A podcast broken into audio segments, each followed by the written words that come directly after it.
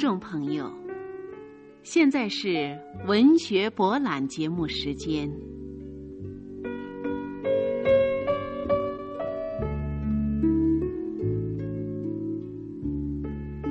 前苏联著名作家阿托尔斯泰的名作《苦难的历程》，是包括《两姐妹》、一九一八年《阴暗的早晨》等三部既有联系而又独立成篇的长篇小说，是关于俄国十月革命和国内战争的一部伟大的史诗。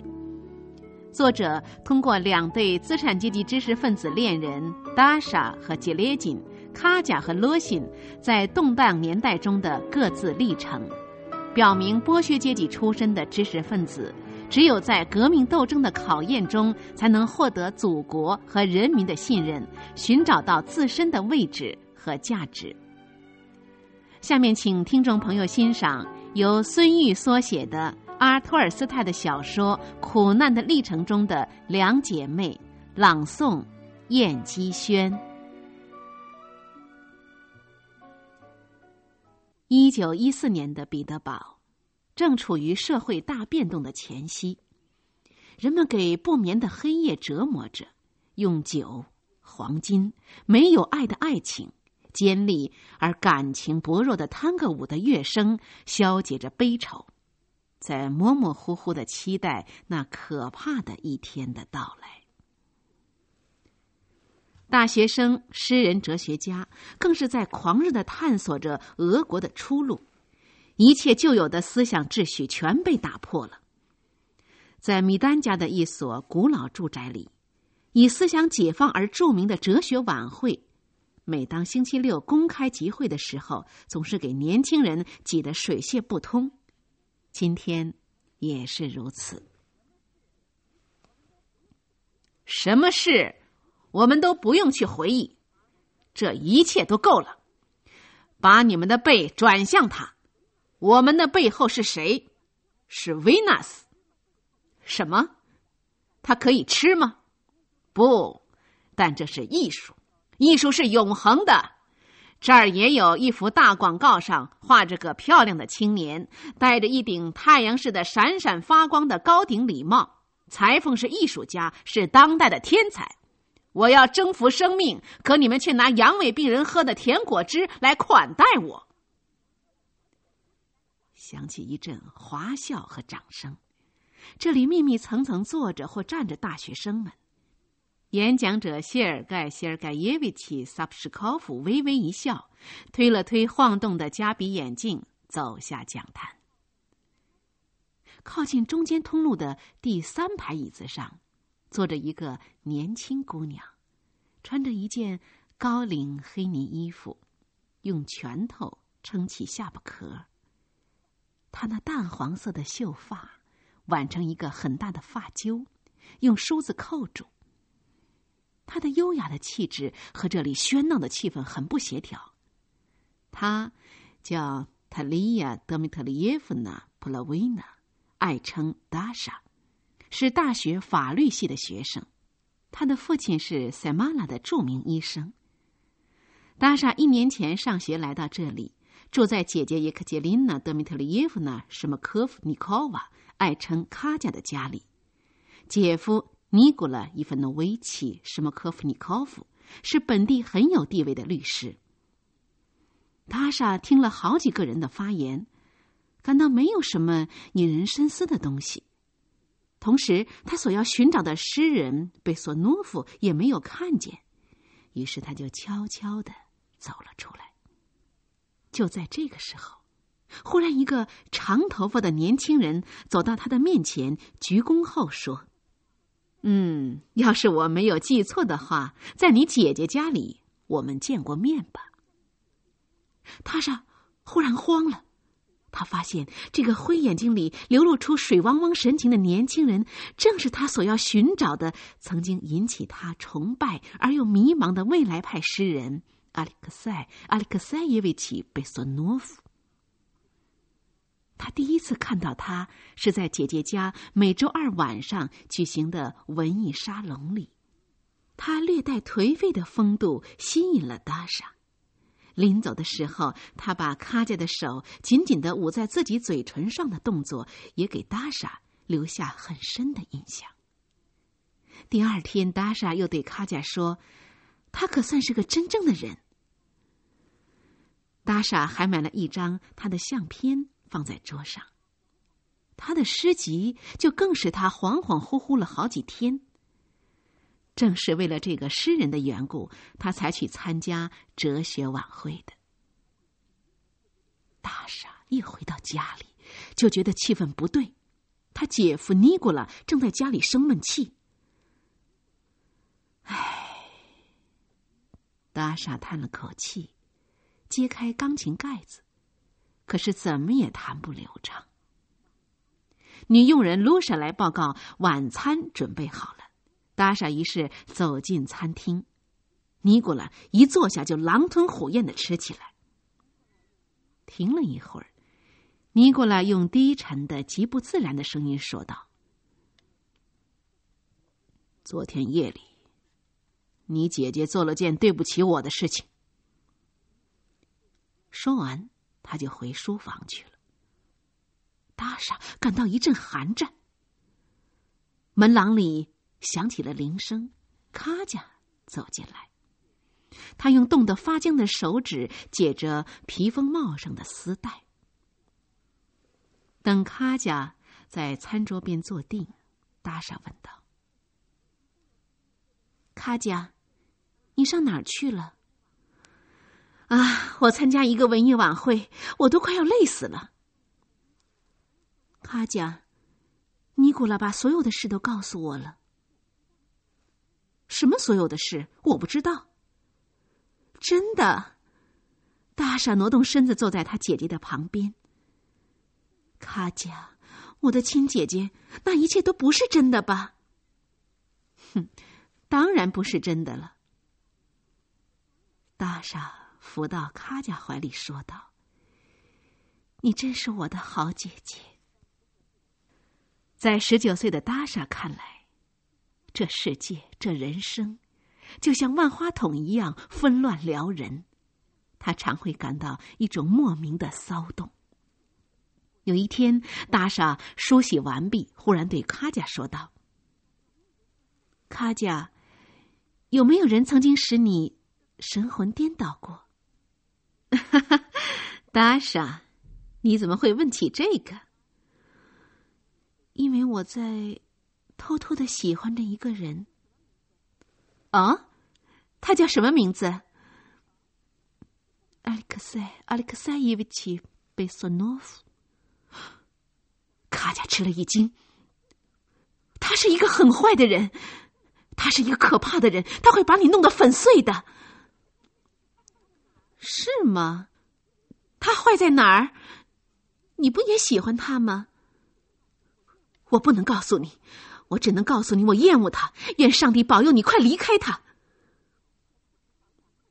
几天以后，达莎去找贝索诺夫。那是黄昏时分，贝索诺夫正躺在沙发上，回味着昨天和叶丽查维谈的放荡。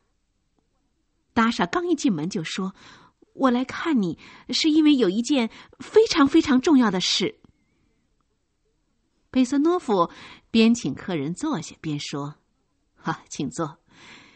有什么吩咐？你能来看我，这是很大很大的闪光。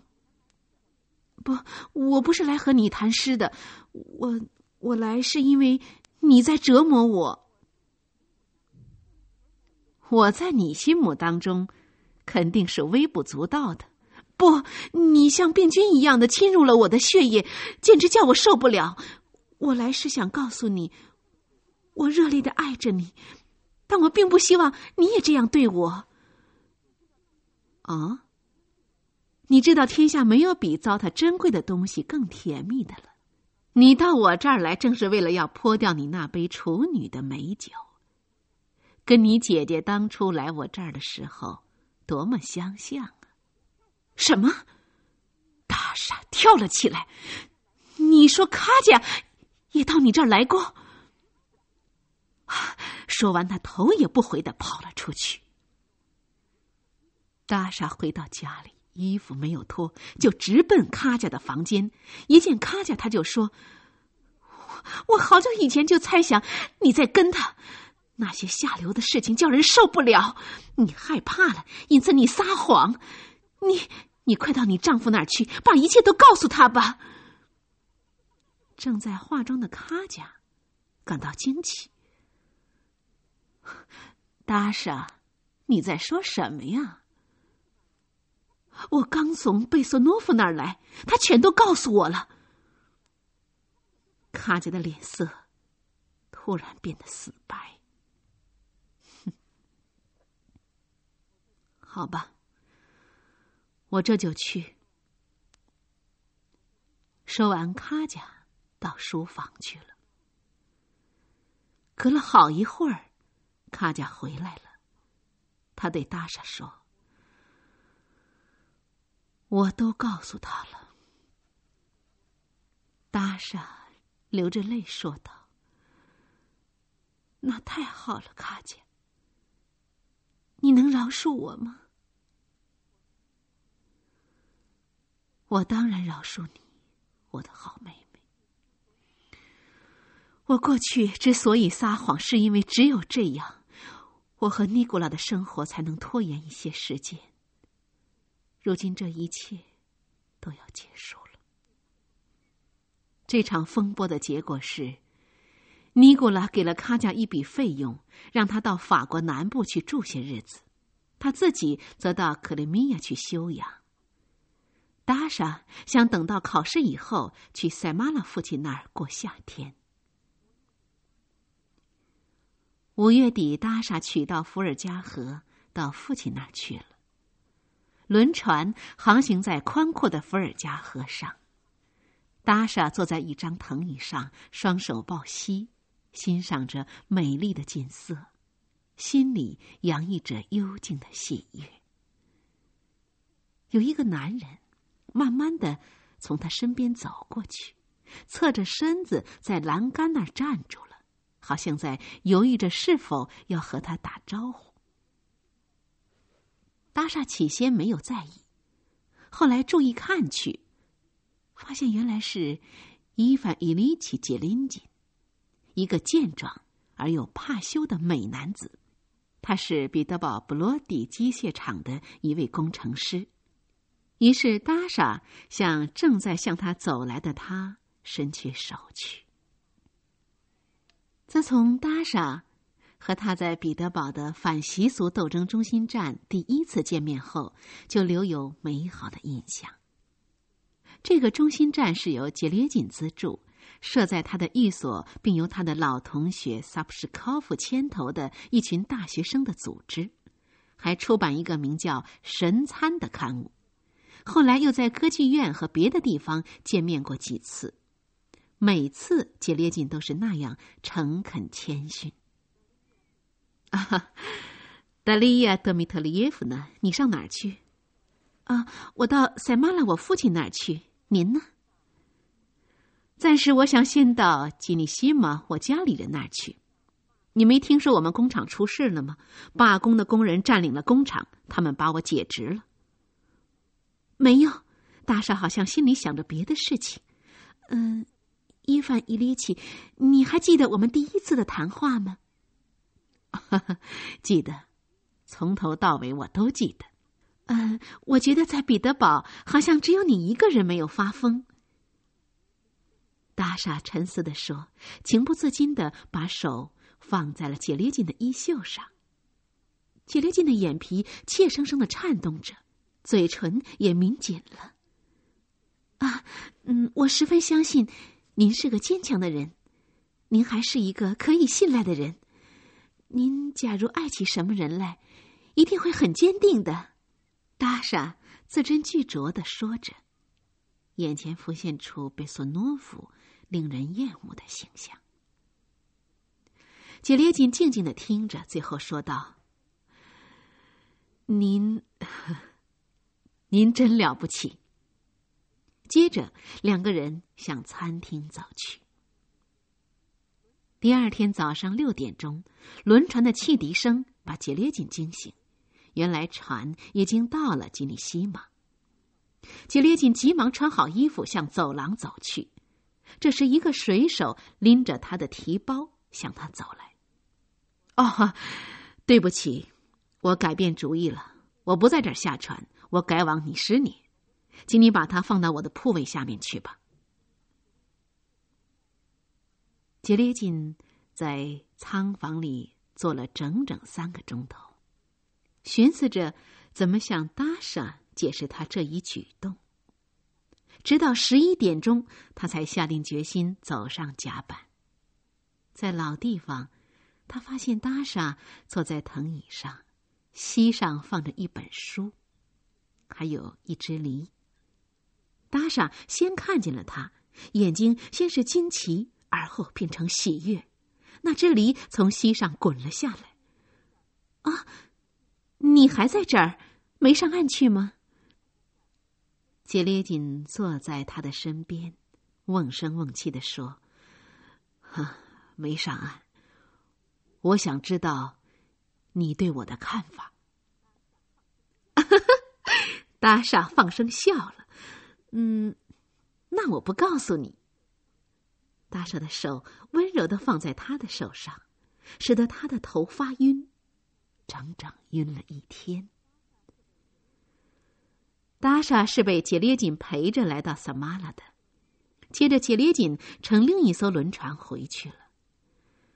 现在只有达莎一个人待在这被热风吹来的灰尘笼罩着的城市，父亲整天不在家。达莎在新的但却空洞洞的寓所里，样样东西都乱七八糟，心里烦躁的要命。幸亏先后收到卡贾从国外寄来的两封信。第一封信叙述卡贾初到巴黎的感受，还说有人告诉他尼古拉正跟一个寡妇打得火热。第二封信说到他很后悔，不该跟尼古拉决裂。有一种心理上犯罪、精神上糜烂的感觉。达莎把第二封信给父亲看了，父亲说：“你到克里米亚去吧，去找尼古拉，告诉他，他真是一个呆子，让他到巴黎去。”达莎想想也对，第二天便出发了。达莎。到达尼古拉的住处时，尼古拉正在海滩的亭子里和人闲聊。他得到通知，赶回旅馆，一看见达莎就说：“你怎么来了？出了什么事吗？”“啊，没什么，我带来了卡家的两封信。爸爸和我都认为你应当去到巴黎。”尼古拉接过信说道：“啊，你还没吃饭吧？要是饿了。”你可以先到亭子那儿去，那儿有点心，我随后就来。说完，尼古拉到卧室去看信。晚饭后，自然谈到了卡家的事。尼古拉一面叹气，一面说：“是我宠坏了他。是的，你说的对，我们应当到他那儿去。”第二天。尼古拉去城里办理出国护照，搭上一个人去了海边。他被深蓝色的海水迷住了，立即张开手臂扑进清凉境界，游了好久，才裹上浴衣，闭上眼睛，躺在热沙上。啊，达利亚·特姆特里耶夫呢？达莎睁开眼睛一看，原来是贝索诺夫站在他的旁边。他马上坐起来，皱起眉头说：“你怎么到这儿来了？”说完，他就起身回去了。可能是由于疲倦，搭上黄昏时竟沉沉的睡去。一阵轻轻的敲扣窗栏声把他惊醒。他一眼看见贝索诺夫在窗外站着，连忙用手掩住没有扣好纽扣的胸口，低声严肃的说。你来干什么？啊！我度过了可怕的一夜。你难道对我一点感情也没有吗？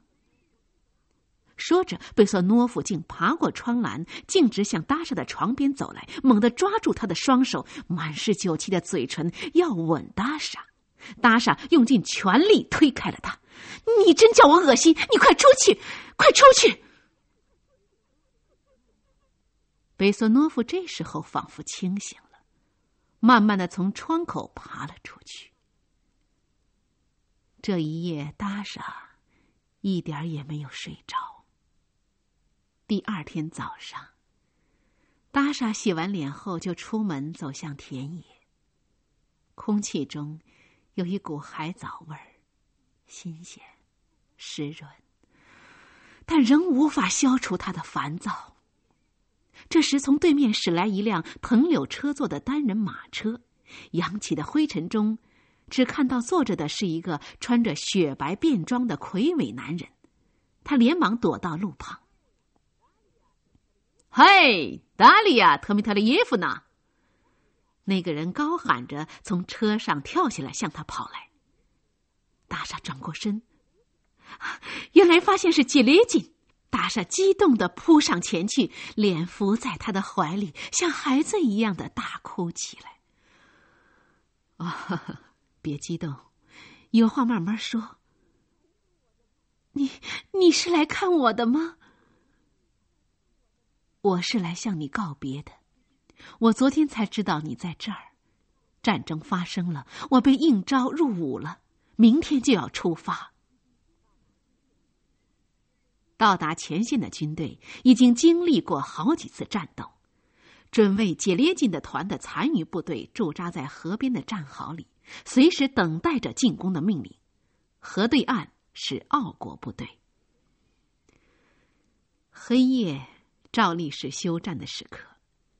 每当这种时刻，杰列金总要想起达莎，想起他告诉他的有关贝索诺夫的一切。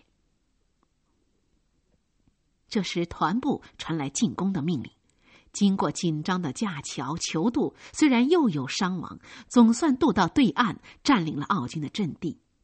追击仍在进行，直到傍晚。他们才在一座山顶的丛林后稍事休息。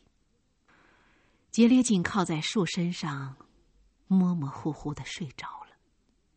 忽然，树林四周响起密集的枪声，一个名叫克里莫夫的士兵叫道：“长官，我们被包围了！”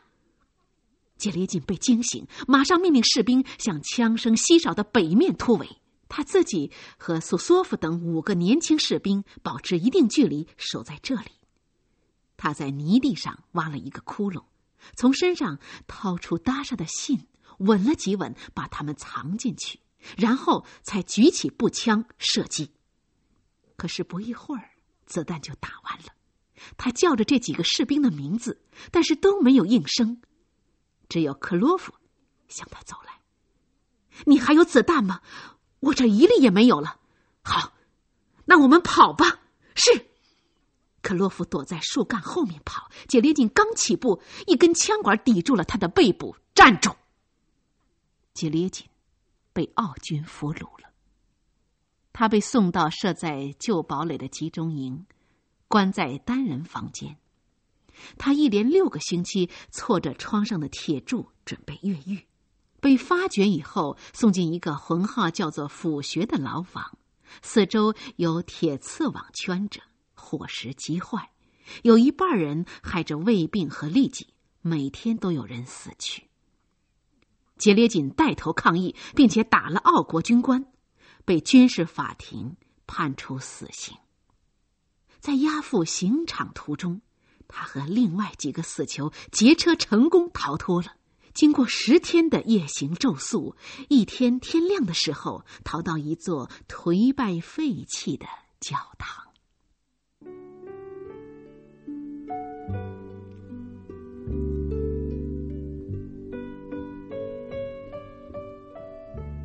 听众朋友，刚才播送的是前苏联著名作家阿托尔斯泰的著名小说《苦难的历程》。责任编辑张兰芬，录音师蒋树珍。感谢您的收听，请在下一次的文学博览节目中继续收听由燕姬轩朗诵的《苦难的历程》。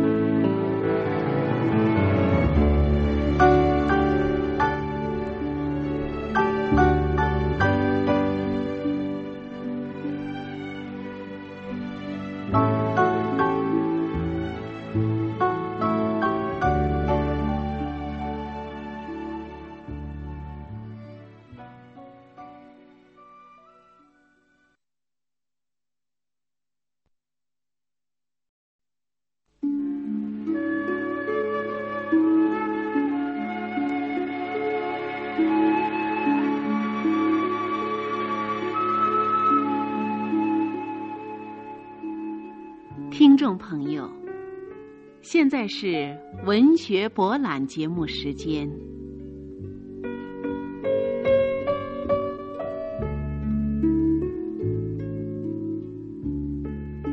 前苏联著名作家阿托尔斯泰的名作《苦难的历程》，是包括《两姐妹》《一九一八年》《阴暗的早晨》等三部既有联系。而又独立成篇的长篇小说，是关于俄国十月革命和国内战争的一部伟大的史诗。作者通过两对资产阶级知识分子恋人达莎和杰列金、卡贾和罗辛在动荡年代中的各自历程，表明剥削阶级出身的知识分子。只有在革命斗争的考验中，才能获得祖国和人民的信任，寻找到自身的位置和价值。下面，请听众朋友欣赏由孙玉所写的阿托尔斯泰的小说《苦难的历程》中的两姐妹朗诵：燕姬轩。杰列金决定走进那座颓败废弃的教堂。等到黄昏的时候再走。可是，一进去，破烂地板和腐叶发出的气味熏得他头昏，他只好把便帽拉到眼睛上，又出来了。他刚走出教堂大门，后面过来两个骑马的奥军宪兵，其中一个大胡子一把抓住了他的领子，叫道：“嘿，一个俄国人！”接着把他关进了一间棚屋里。幸好里面有几捆干草，他便倒在上面睡着了。入夜，附近步枪的射击声把他惊醒，火红的闪光从壁缝中直射出来，接着又听到汽车引擎声和呼啸而过的马蹄声。杰列金估计是自己的部队过来了，他用力拉开门缝上的木条，朝外看。只见一个军官模样的骑士正挥刀砍倒一个人，于是杰列金急忙捶门大叫：“嘿，快放我出来！”那个骑士勒住马问道：“是谁在里面叫喊？”“我，一个俘虏，一个俄国军官。”那个军官下马把门打开，“哈哈，想不到是你呀，杰列金。”杰列金仔细打量着那个野蛮式的军官，呃，我好像不认识你。我是萨普什科夫，你的老同学，谢尔盖·谢尔盖维奇·萨普什科夫。达莎在十月里跟着姐夫尼古拉来到莫斯科。尼古拉为爱国热情所冲动，参加了市防御联合会的莫斯科区工作。把彼得堡的寓所让给了军事代表团的一个英国人。十一月初的一个清晨，达莎看俄国画报时，忽然发现“准尉伊凡·伊里奇·杰列金”的字样刊登在失踪者的栏目里，他不由一阵颤抖，倒在沙发上。那天夜间，他梦见杰列金被关在挂满蜘蛛网的破屋里，双手扒开他自己的脑壳，在里面找东西吃，不禁吓得他大声尖叫起来。大傻经过几天难熬的痛苦，参加了护士速成训练班，不久就到一家医院去工作。开始对他是很困难的，从前线回来的伤兵身上的臭气常常熏得他发晕，而在动手术的时候，他却非得捧住那些发了黑的腿和胳膊不可。但这里也有人性的温暖。有一次，他和一个伤兵谈到杰列金的失踪，那个伤兵立即神气活现的告诉他，说他听说过这个名字，他被俘虏了。这个小小的、显然的谎话，使达莎感动的差点流出泪来。还有一件使他高兴的事是，卡贾从巴黎回来了，他和尼古拉和解了。回来不久，在尼古拉的帮助下，卡贾也到达莎所在的医院去工作。战争仍在进行，各种消息在莫斯科流传着，伤兵仍源源不断的送来，一切都显得纷乱不安。但是他们姐俩已经适应这样的生活，并建立了一套与之适应的新的生活秩序。因为卡贾到医院工作后曾生过一次肺炎，等他身体稍一恢复，尼古拉决定到郊外找一个乡村别墅住些日子，以便卡贾身体能够尽快的复原。这是一座木屋，对着一丛桦树林，田野里起伏翻腾着麦浪，牛群在树荫下安闲的反刍。六月初的一个节日，达莎一早就起身，为了不惊醒卡贾，他走到厨房去洗脸。桌子上放着一堆蔬菜，上面有一张浅绿色的明信片。看样子是蔬菜小贩从邮局里把它和报纸一块儿带来的。达莎用湿漉漉的手指把它拿起来，原来是战俘用的军用明信片。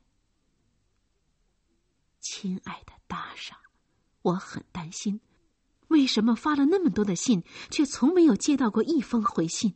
难道都遗失了吗？达莎连忙往椅子上坐了下去，所有的东西都在他面前发黑，腿也软了。我的伤已经全好了，我正在学习英文和法文，带给你一个吻，大傻。一杰列金，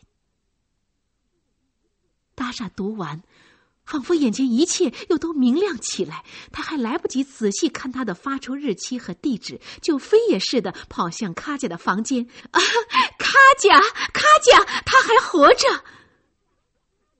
现在对达莎来说，最最重要的问题只有一个：什么时候才能结束战争，遣返战俘？杰列金坐在车窗旁边，吸着九月的原野特有的气息。他觉得这两年苦难艰辛的过程已在落在后面，再有两个小时，他就可以见到他最心爱的姑娘搭上。就在他浮想联翩的时候，火车已经停在莫斯科车站。他走出车站，爬上一辆四轮轻快马车，不断的催促马夫赶得快一点。杰列金下车后，迅速的朝那座白色住宅走去。他拉了一下拉铃，心剧烈的跳着。门开了一条缝儿露出了一个女仆的马脸。啊，达利亚·德米特里耶夫娜·普拉维娜，她住在这儿吗？是的，小姐和太太都在家，请您进来。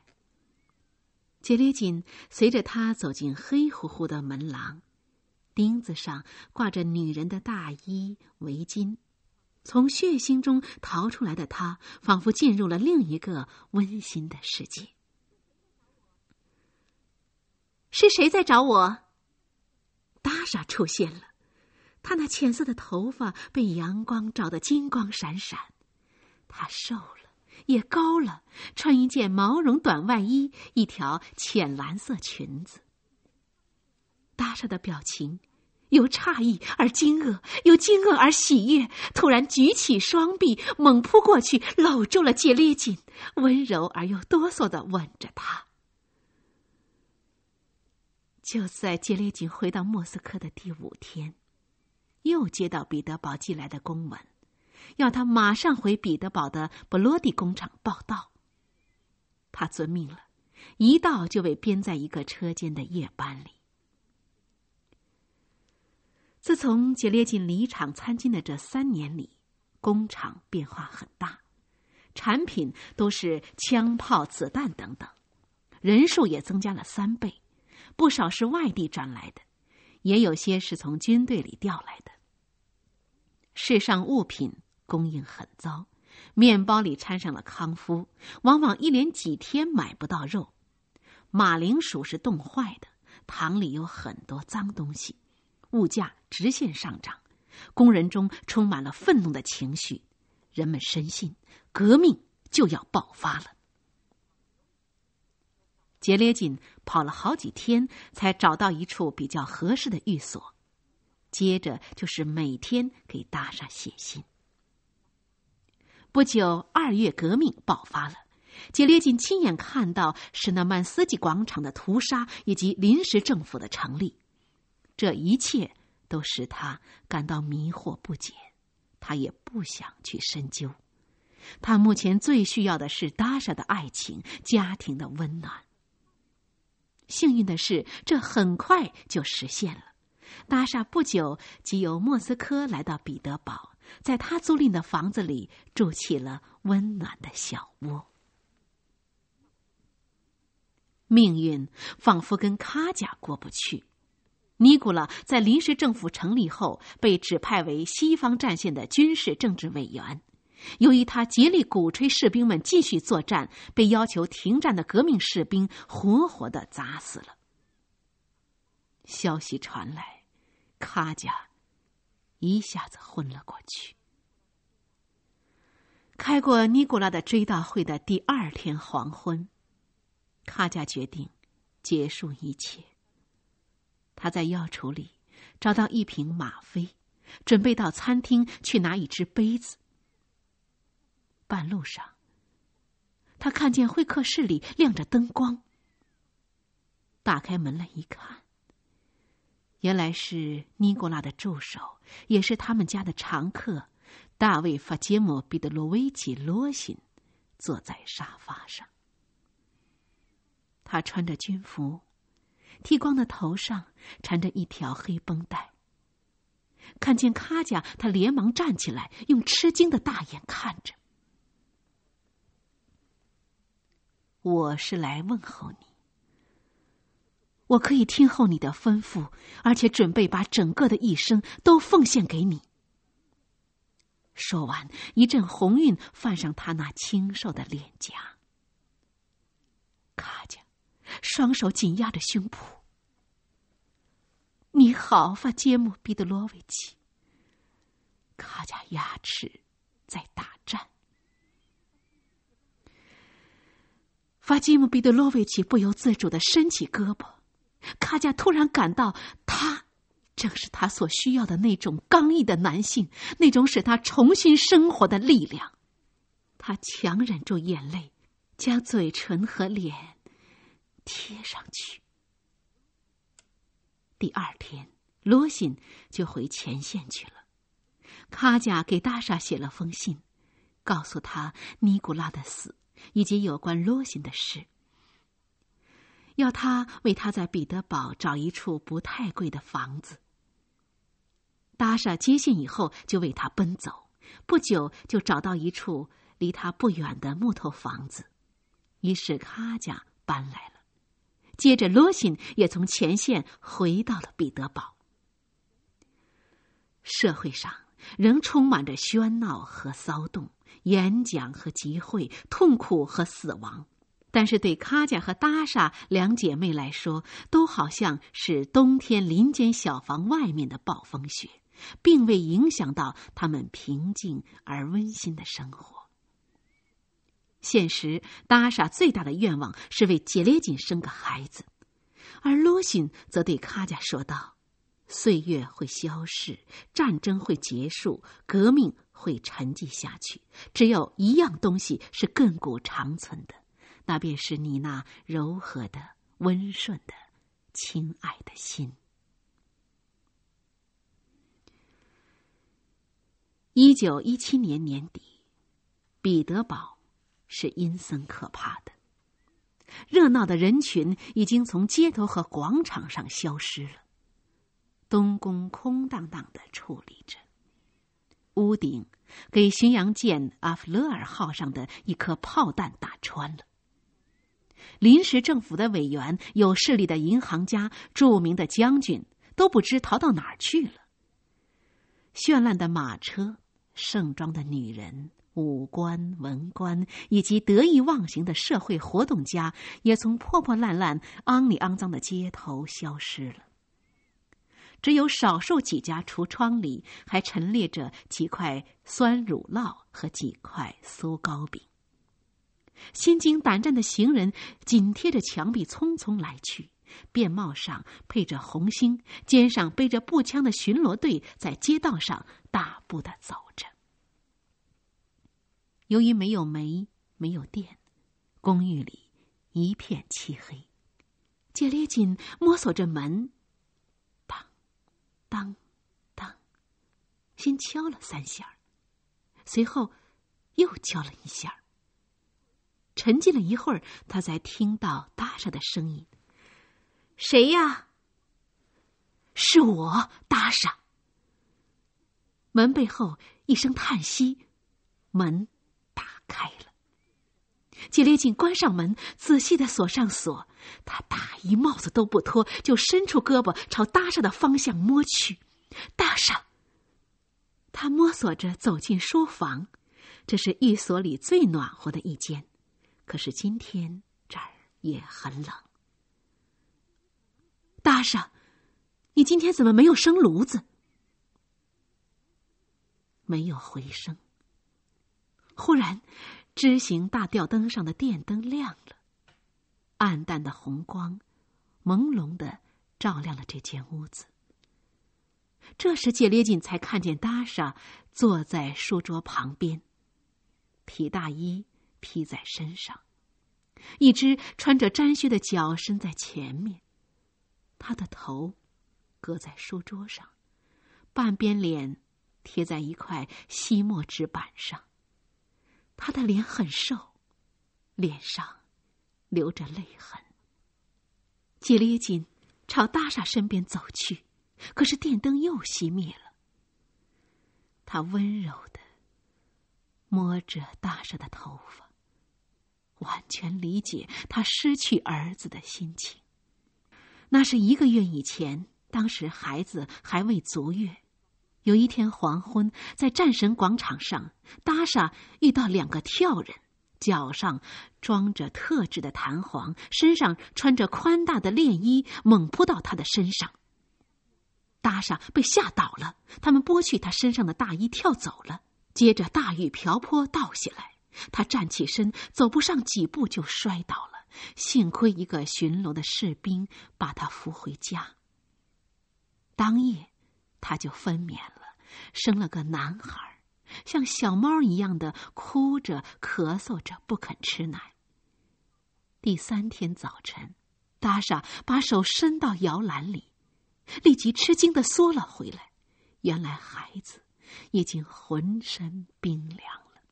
从那以后，达莎就像变了个人似的，只要电灯一熄，他就蜷缩在安乐椅上。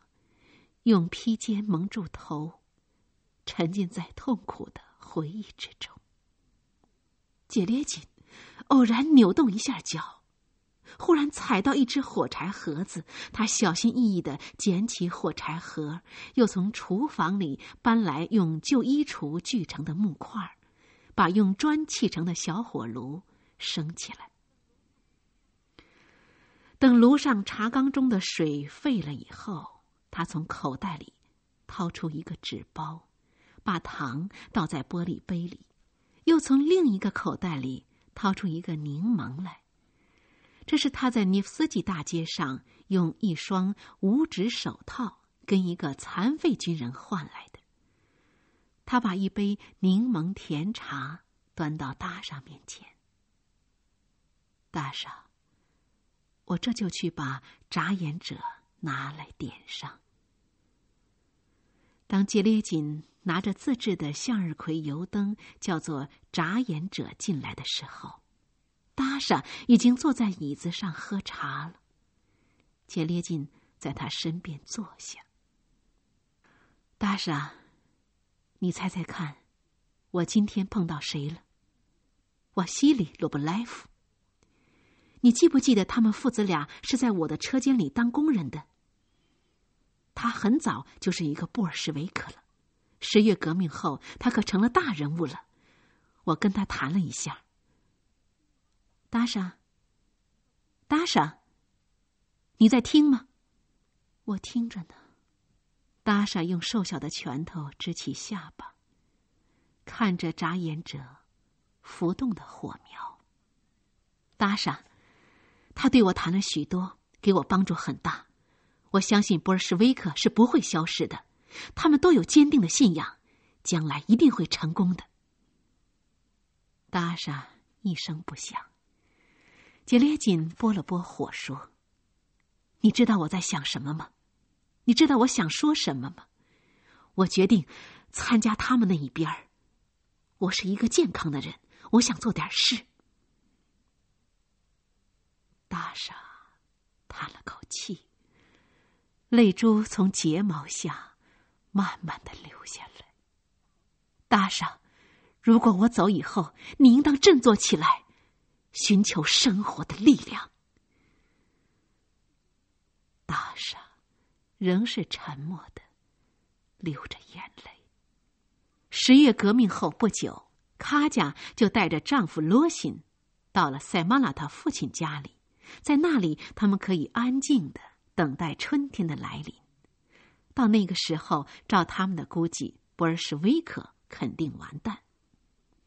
近几年来，卡杰的父亲布拉文医生显然老了许多，但他却仍然热衷于政治权势。这时，工农苏维埃已在萨马拉建立起来，大部分医生都拒绝为这些贱民服务。而他却答应担任所有市立医院的指导员，因为他估计春天德国人一定会来到萨马了。女儿女婿的到来，他觉得非常高兴，也马上着手对罗辛进行政治上的改造。啊，我们国家给弄得糟透了，战争我们是失败了。请别生气，中校。我们应当接受德国人的统治和训练，那样我们才会变得像个人。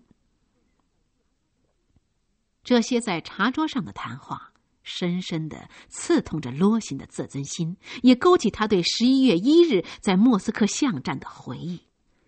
那时，他指挥着一个士官生连，驻守着米迪茨基门的近路，企图阻止布尔什维克的进攻。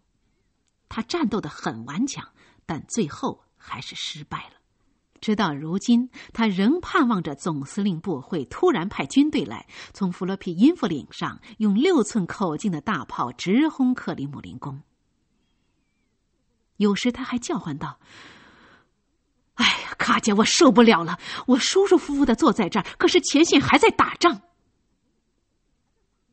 春天来了，形势更是一片混乱。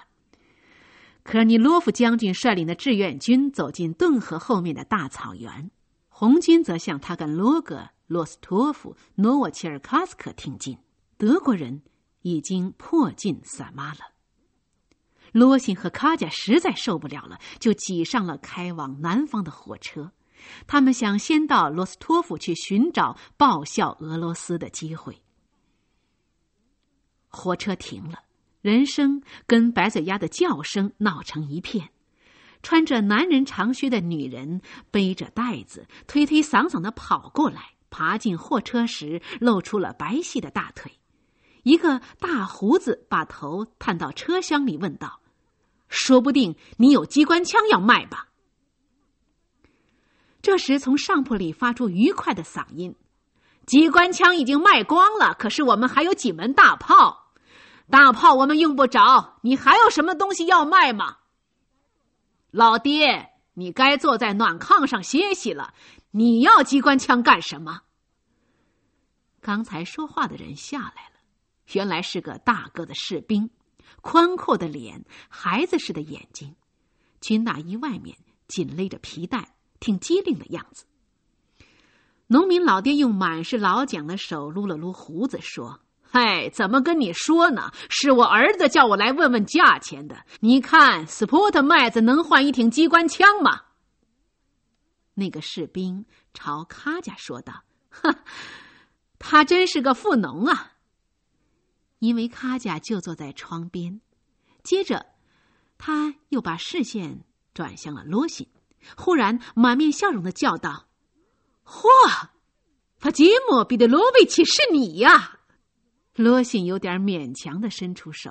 哈，你好，我们又见面了，阿里克塞伊凡诺维奇。他就是罗辛从前的传令兵，后来开了小差他相当热情。哦，这是你的太太吧？你们上哪儿去？是的，让我来介绍一下，叶克捷琳娜·德米特里耶夫娜·普洛维娜。我们想往南方去。更靠近一点太阳，我们是不想受法律保护的人，是人民的公敌，就是这么回事。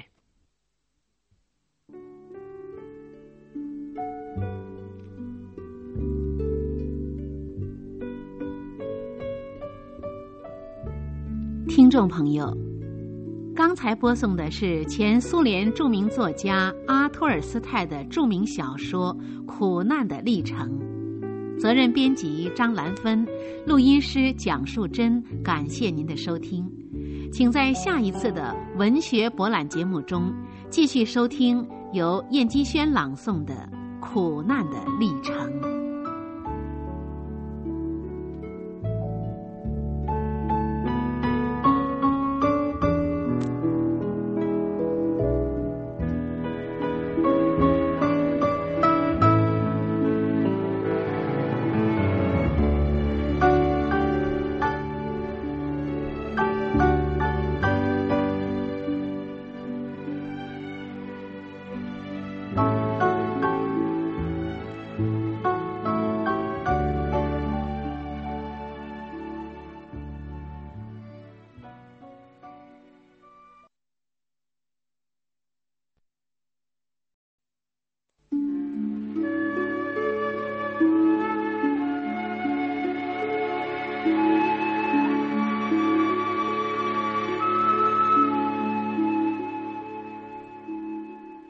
众朋友，现在是文学博览节目时间。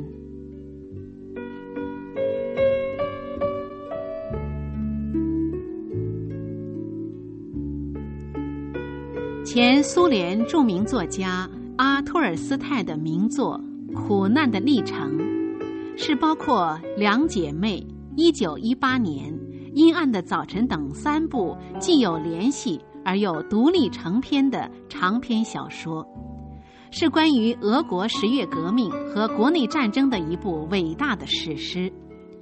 作者通过两对资产阶级知识分子恋人达莎和杰列金、卡贾和罗辛在动荡年代中的各自历程，表明剥削阶级出身的知识分子。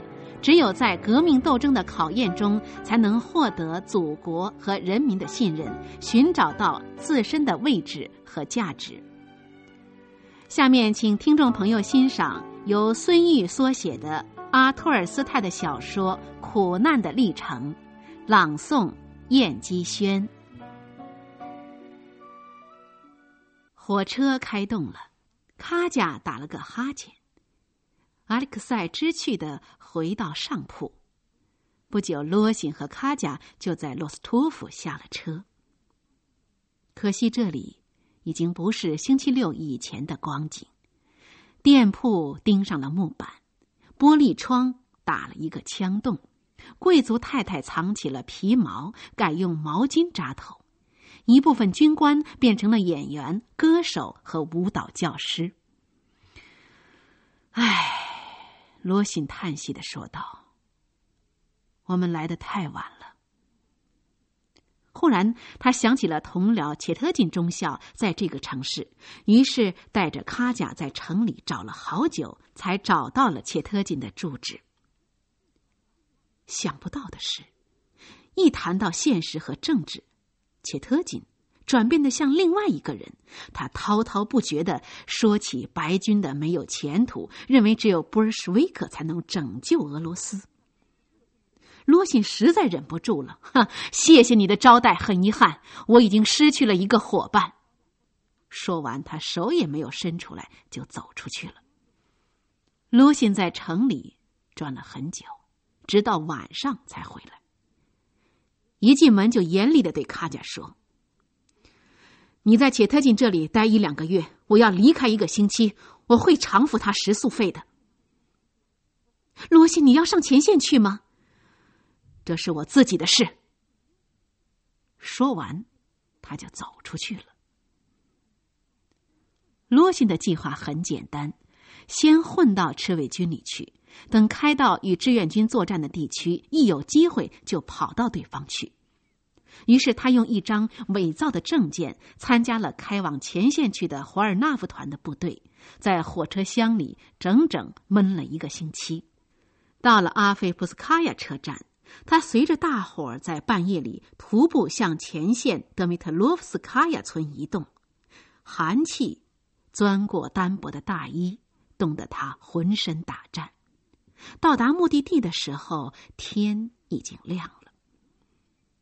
前面就是科尔尼洛夫的志愿军，按例总是要派遣前哨兵的。他强打起精神，想争取当一名前哨兵。于是他在指挥所的台阶旁边转来转去，果然不久，一个矮胖的水兵传达指挥官的命令，号召大家报名当前哨兵。他立即响应了。一小时以后，罗辛跟着一队士兵向着浓雾弥漫的平原进发。阴郁的黄昏正在降临。当行进到前面的小河边的时候，先是一道亮光，然后是一声巨响。原来是志愿军过来了，他心跳了，立即跳入河边掘好的战壕里。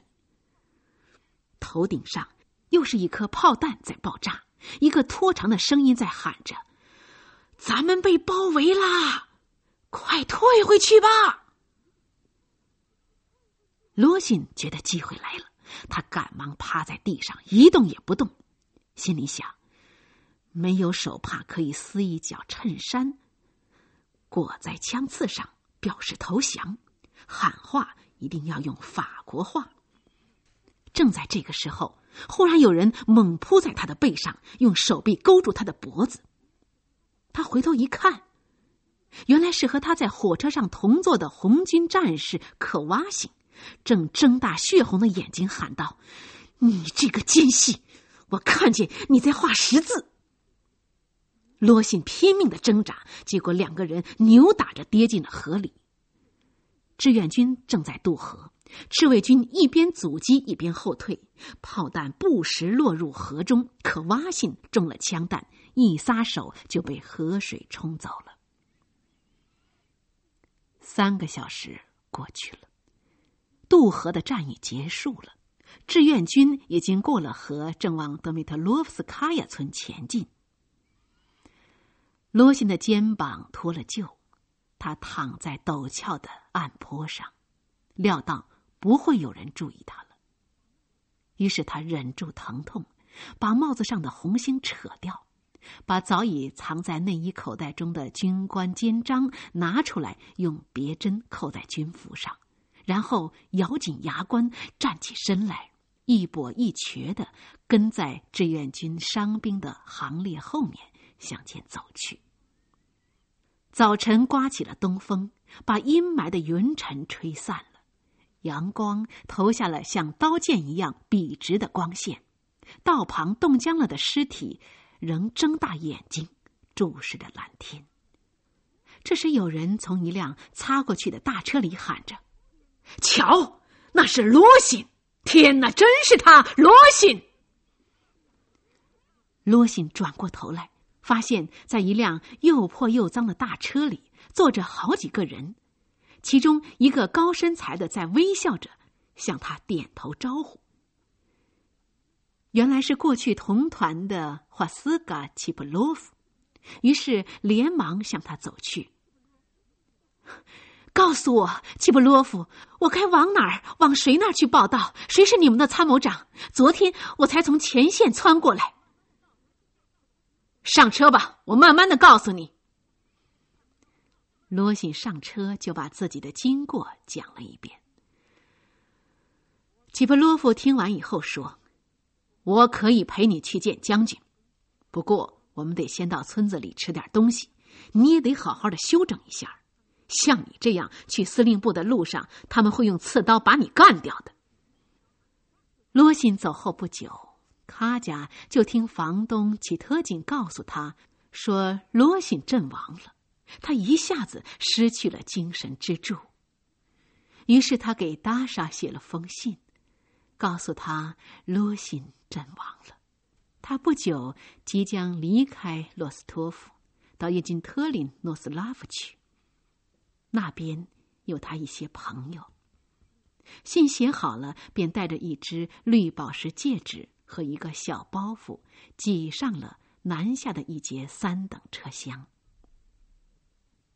路上，上来了一位戴眼镜的德国士兵，坐在他的身边。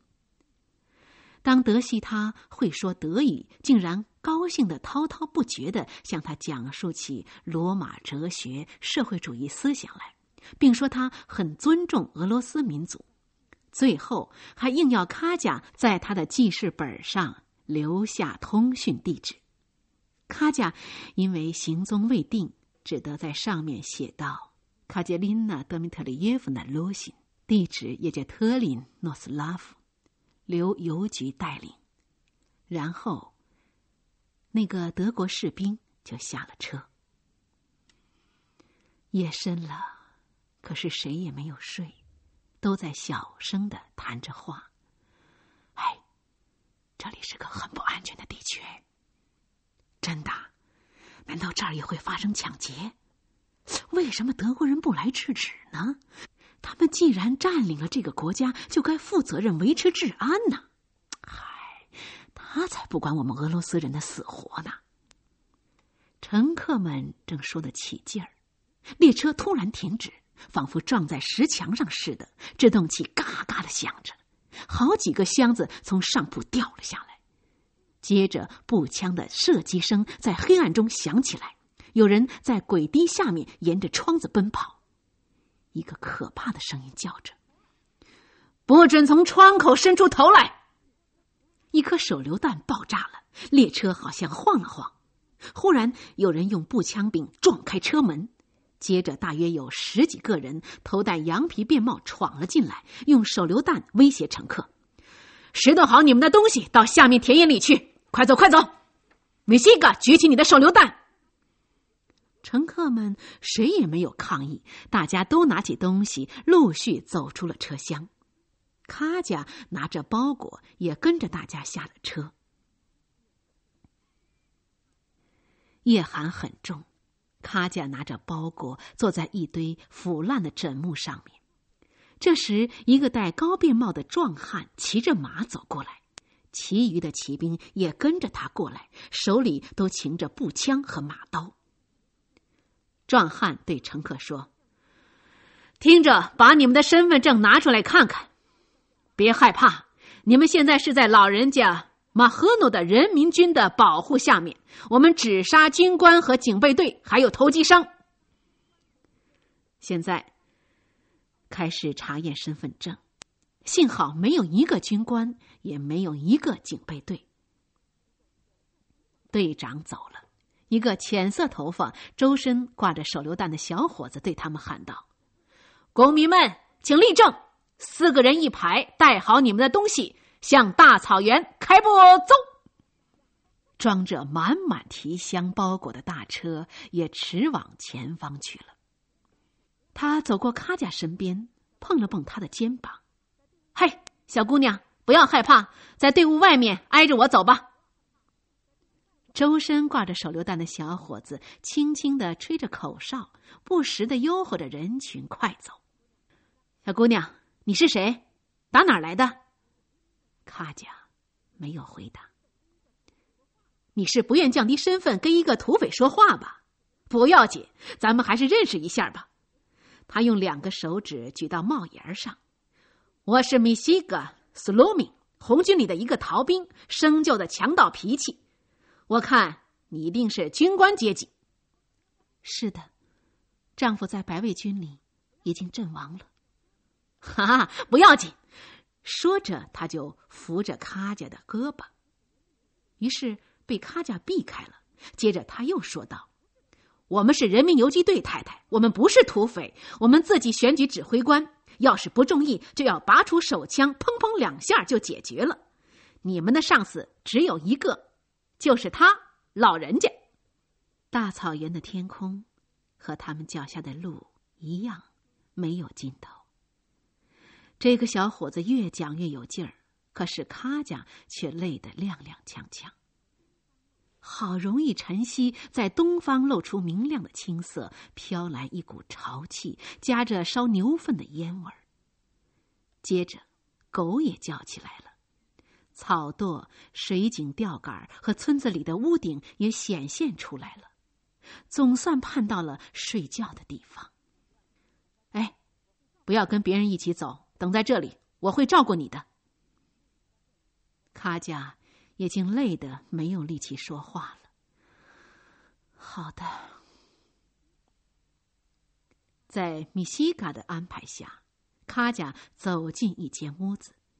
一个农民从隔板后面拿来一件羊毛短袄和一个枕头，撂给卡贾：“睡吧。”说着就走了出去。卡贾不知道睡了多少时候。只见阳光透过小窗照在污秽的床上。正在他睡在床上整理衣服的时候，只听见床隔板外面一个既口吃又带点女性腔调的声音暴躁的嚷道：“都都都都是你的过失！你这个坏坏蛋！你放走了呃德国人！你给我滚！”接着，一群人嘈杂的走出去了，屋子里便安静下来。卡贾走到外间来，这才看清刚才发脾气的男子，小小的个子，直挺挺的栗壳色长发披在肩上。他的黑泥上装交叉的挂着弹药袋，腰带里插着两支手枪和一柄军刀。脚上穿着带马刺的长筒靴，他正坐在桌上匆忙的写着。早上把床铺让给卡家的那个农民小心翼翼的进来了。您总是操心涅斯托尔·伊凡诺维奇，我希望您在这儿吃饭。我们昨儿刚宰了一头小牛。呃，不不，我我没空，你不要打扰我。涅斯托尔·伊凡诺维奇，你要分给我们的种子怎么样了？听说有六大车呢，难难道还不够吗？你们还不满足？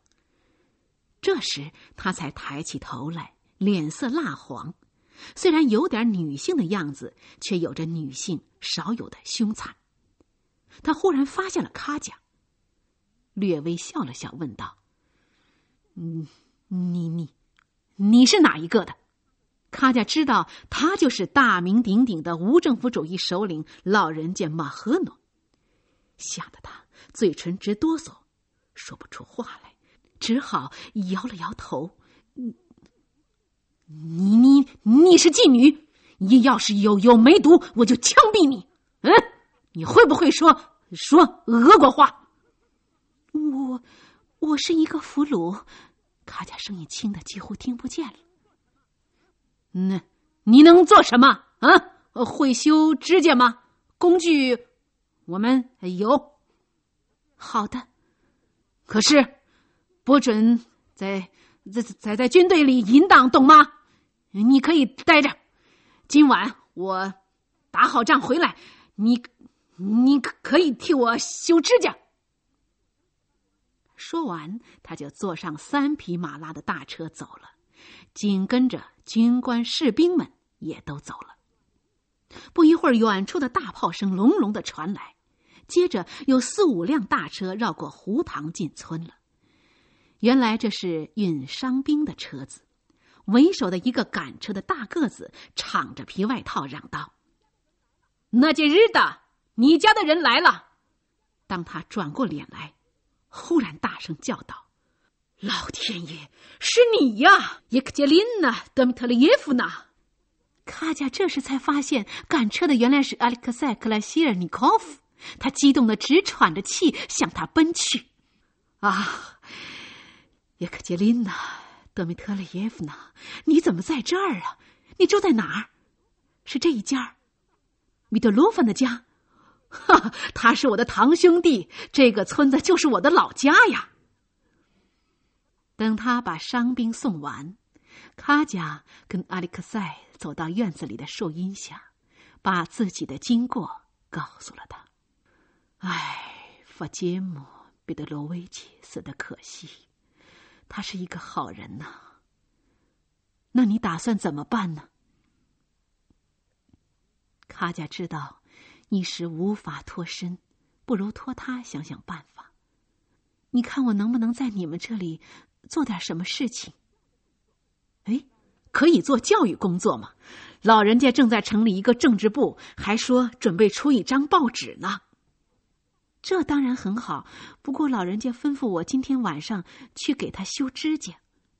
好吧，要是他派人来找你，你就去；要是他不来找你，我可以把你带到我嫂子马特亮娜那儿先住下，我再跟老人家说说，设法把你留在这里。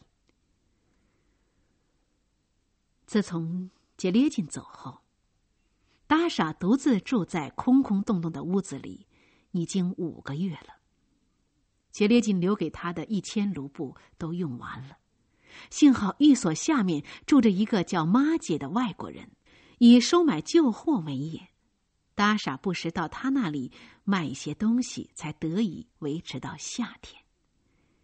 因为前线离开彼得堡太远，所以政府搬到了莫斯科，这使彼得堡更加显得荒凉。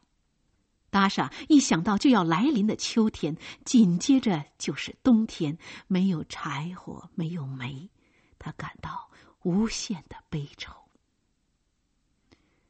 一天，尼古拉的助理律师库里乔克找到了达莎，他带来了卡贾给他的一封信，就是卡贾在罗斯托夫写的那封信。达莎读了几行就哭了。读完后，他连忙问道：“你看见我姐姐了吗？”“没有，信是十天前有人交给我的。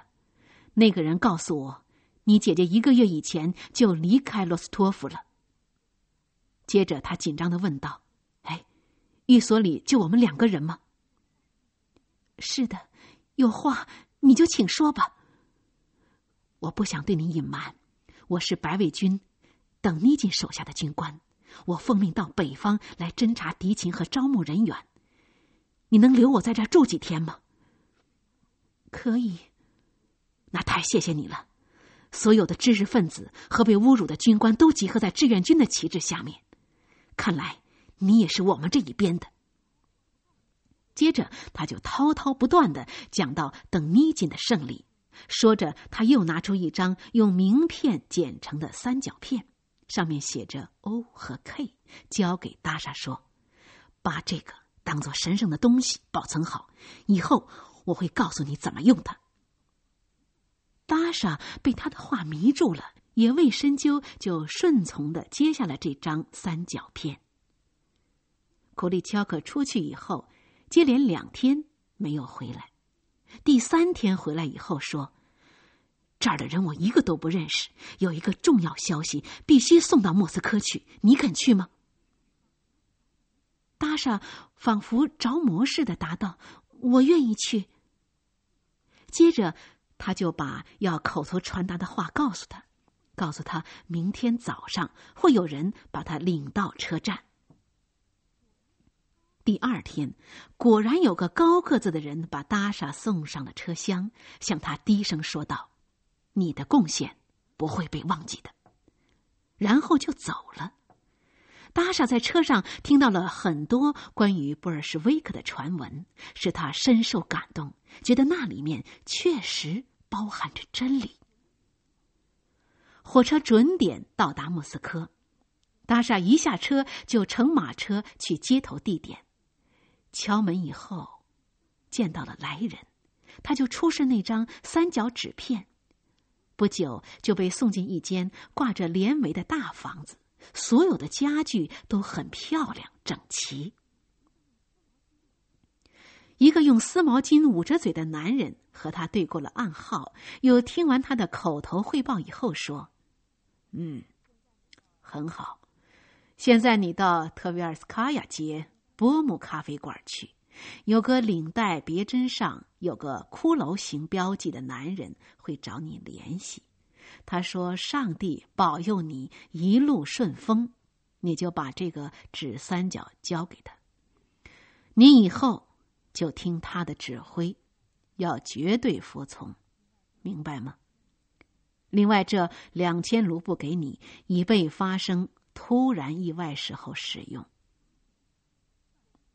达莎照他说的去做了。果然，刚到不久，那个佩戴着骷髅形领带别针的青年就找到了他，对上暗号后，先让他吃饭，饭后把他带到一间屋子里，对他说：“我已经替你弄好了一间屋子，今晚你就可以住进去。好，现在开始谈正经事。你认识列宁吗？不。”他从口袋里拿出几张列宁照片，交给他。你瞧，这就是列宁，他是布尔什维克的领袖，也是我们最最危险的敌人。你的任务是，当他在工厂演讲的时候混入工厂。至于他什么时候在哪个工厂讲演，我们会通知你的。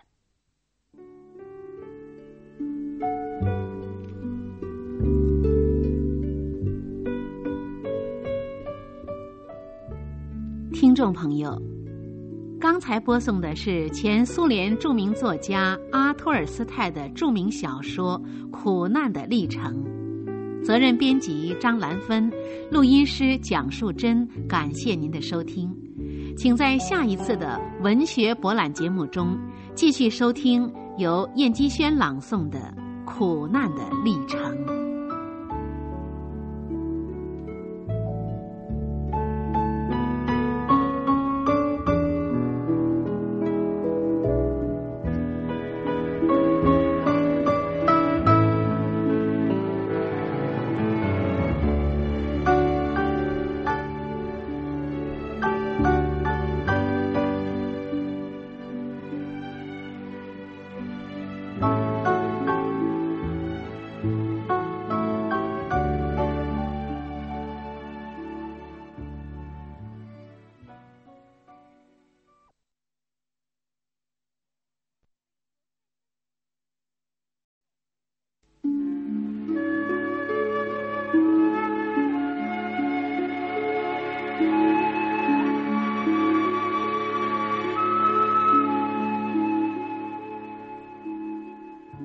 朋友，现在是文学博览节目时间。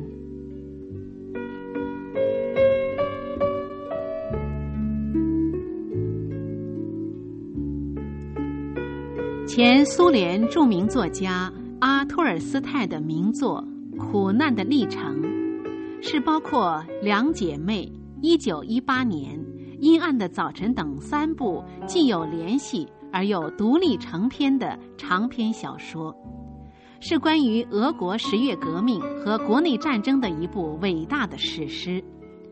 作者通过两对资产阶级知识分子恋人达莎和杰列金、卡贾和罗辛在动荡年代中的各自历程，表明剥削阶级出身的知识分子。只有在革命斗争的考验中，才能获得祖国和人民的信任，寻找到自身的位置和价值。下面请听众朋友欣赏由孙玉缩写的阿托尔斯泰的小说《苦难的历程》，朗诵燕姬宣。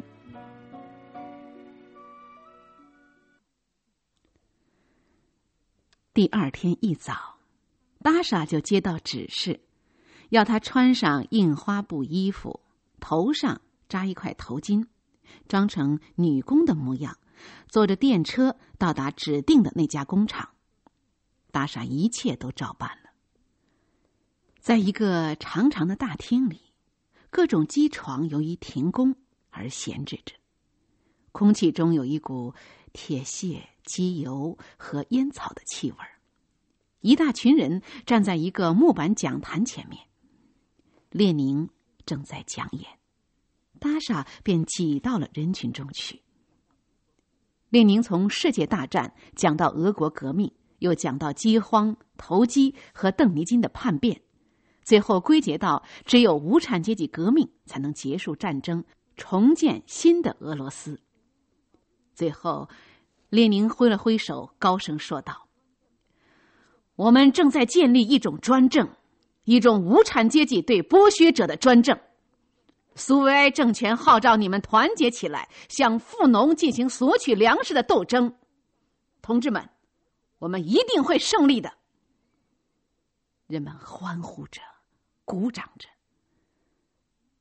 达莎从他的话里听见并且看见了。一种崭新的东西。他觉得列宁说的完全对。达莎刚回到住处，就见门边地板上留有一张字条：“下午六时，在果戈里纪念像处相会。”达莎急匆匆的赶到那儿，那个佩戴骷髅别针的人马上从树背后走了出来。你迟到了三分钟，下次这样可不行。你去到那儿了吗？快把最主要的告诉我。列宁他怎么去的？谁跟他一起去的？讲坛上有没有警卫？请你告诉我，为什么要弄死他呢？呵呵，你哪来的这种想法？我知道了，他已经对你起作用了。可是，他说的都是对的。那个男人瞅着达莎的眼睛，用了差不多半个小时的时间，大讲布尔什维克的阴谋残酷。最后他说：“今天他甚至企图来引诱你了，可是我们不会把你抛弃的。”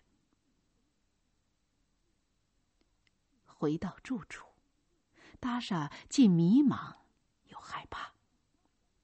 谁知当天夜里，库拉乔克又来到他的住处，告诉他他们那个保卫祖国与自由同盟已经被发现，莫斯科正在大逮捕，达莎也被列入名单。于是他只好跟着他连夜到了亚罗斯拉夫尔。达莎到了那里，曾经做过打字员、护士，他在那里看到白军残暴的屠杀红军军官。也差一点被一个军官强奸，这些给他留下一生中最可怕的印象。不久，红军攻克了亚罗斯拉夫尔，在失陷的前一天，达莎和库拉乔克搭上小船，渡过伏尔加河，来到了喀山。他给父亲写了一封信，诉说他的遭遇，并说他更加热爱杰列金。最后，达莎回到了塞马拉父亲的身边。杰列金告别达莎以后，由罗布莱夫的介绍，参加了红军。四月底就向南方出发，到达目的地以后，立即投入战斗。不久，团保安科长季莫沙发现了被高加索红军总司令索罗金独断独行，树立个人威信，把红军作为个人的工具。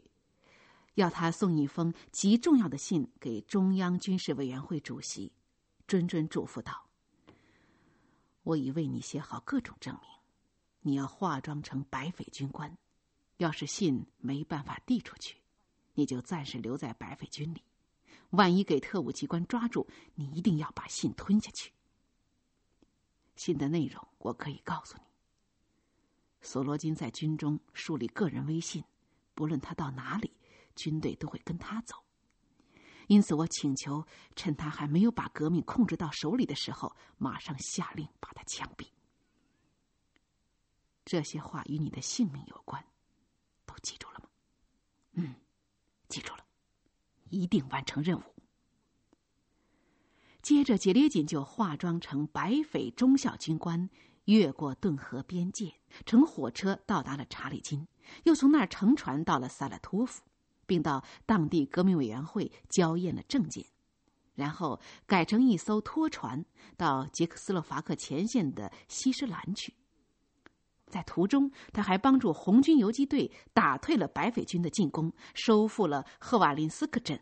然后乘小华子在巴特拉斯上岸，后改乘火车到达了塞马拉。一下车，他就急忙赶往普拉文医生的寓所，他想在那里也许会知道达莎的信息。这时的塞马拉已经为哗变的捷克军团占领，扶持当地反动势力成立了立宪会议，建立了地方自治政府。普拉文医生也成为当地政府的。卫生部长。杰林金到来的时候，已经是黄昏时分。医生刚刚开完庆祝白匪军占领西莫比尔斯克和喀山的宴会回来。他对这位第一次见面的女婿，仿佛演戏似的伸出手去。啊，你是杰列金？我在志愿军里一直跟布尔什维克作战。眼下司令部派我到北方去执行一项秘密任务。你在哪一个团里服务？我在士兵团。齐列金的脸不自然的红了。哈哈，原来志愿军里还有这么个东西。你在这里能多待些时候吗？啊，不，今晚我就要走。我想来看看达莎有没有信息。嗯，他很好。说着，他从抽屉里找出了达莎从喀山寄给他的信。喏，这是最近他给我的信，你看看吧。对不起，我要到外面去一下。说着，他就急急匆匆的走过过廊，给谍报部的格夫亚金打了一个电话。杰列金坐在客厅里，仔细的读着来信。不知不觉的流下了眼泪。忽然，门猛地打开了，闯进了三个人，手枪瞄准着他。在他后面，长着红胡子的谍报部副主任戈夫亚金正注视着他。杰列金立即从皮带上扯下一颗手榴弹，季莫莎的信就缠在那个上面。他举起，高声喊道。放下武器！持枪的人慌作一团，向后退着。突然，通往书房那扇胡桃木门打开了。达莎站在那儿，大声喊道：“伊凡，伊里奇，快跑！”这时候，医生出现了。猛然，他将达莎拦腰抱住，门也碰上了。杰列锦快步上前，用肩膀把门撞开，冲了进去。达莎挣脱着医生，忙把门从里面锁上。杰连锦拦住他说：“达莎，你的信我都看了，快跟我走！”“不，现在不行，我发誓永不背弃你的。你快从这个窗户跑吧。”“好吧，再见，我永远爱你。”杰列锦从窗口翻身下去，大厦隐隐的看到杰列锦的身影越过远处房顶消失了。他软瘫的。躺倒在自己的床上，但不一会儿，他立即跳起身来，冲进餐室。在那里，医生和戈夫押紧，各拿着一支手枪戒备着。一见他来，几乎同时问道：“人呢？”“走了。”“你这个红胡子流氓！”戈夫押紧，听他这么喊着，本能的向后退了一步。我们等着瞧吧！我警告你，达利亚·德米特里耶夫呢，公安部早就注意你了。你既然这样不领情，那我可再也不担保你了。说完，他就出去了。这时，医生说话了：“亲爱的，他是个布尔什维克，不，比这更糟，他是个间谍。你必须和他断绝一切关系。要是所有布尔什维克都像杰列金的话，那布尔什维克一定是对的。说完，他就走了出去。天快亮的时候，医生接到了一个电话，声音是生疏而粗暴的：“向你报告一个消息，在萨莫里斯卡亚码头附近的面粉仓库后面发现两具尸体，是谍报部副主任戈夫亚金和他的一位下属。”普拉文听完，张着嘴，喘着粗气，感到一阵剧烈的心痛。便倒在了电话机旁的地板上。罗辛在村子里美美的睡了一觉后，第二天就参加了马尔科夫将军的军官团。他在这里只是个普通的士兵，但他不计较这些，他需要的是能够向布尔什维克复仇。机会终于来了。第三天，他们团奉命向叶加特里诺达尔进攻。他亲手刺杀了一个布尔什维克，他感到一种夙愿已偿的满足。可是不久，他就陷入了苦闷。他看到了军官们的无耻荒淫嗜杀，渐渐感到真理并不在这些人手里。更糟的是，他们也对他开始不满、怀疑。有的说他是一条红色的衬裤，有人怀疑他是布尔什维克派来的间谍。此刻，他开始想念卡贾，感到也许卡贾是对的。终于，他决定请假去看望卡贾。罗辛中午到达了洛斯托夫，一下火车，他就直奔齐特金中校的家。当他向齐特金问好后，齐特金用他那带有女性的嗓音高叫起来：“啊，老天爷，你还活着！”接着他就扑到他的身上，眼泪挂满腮间。出了什么事？齐特金把阿诺里告诉卡贾罗辛已死，因而卡贾决定离开的经过，详详细细的说了一遍。那，那卡贾到哪儿去了？你知道不知道？我只记得他说他要到也在特林诺斯拉夫去，还说要到那儿的一家糖果店工作，但至今一封信也没有来过。罗辛径直来到火车站，要到晚上才有一班车开往也在特里诺斯拉夫，他只好走进候车室等着。他坐在候车室的长凳上假寐，一个军官坐到了他的身边，抖动着大腿。我说：“你不能停止抖动你的腿吗？”哦，对不起，这是我的一个坏习惯。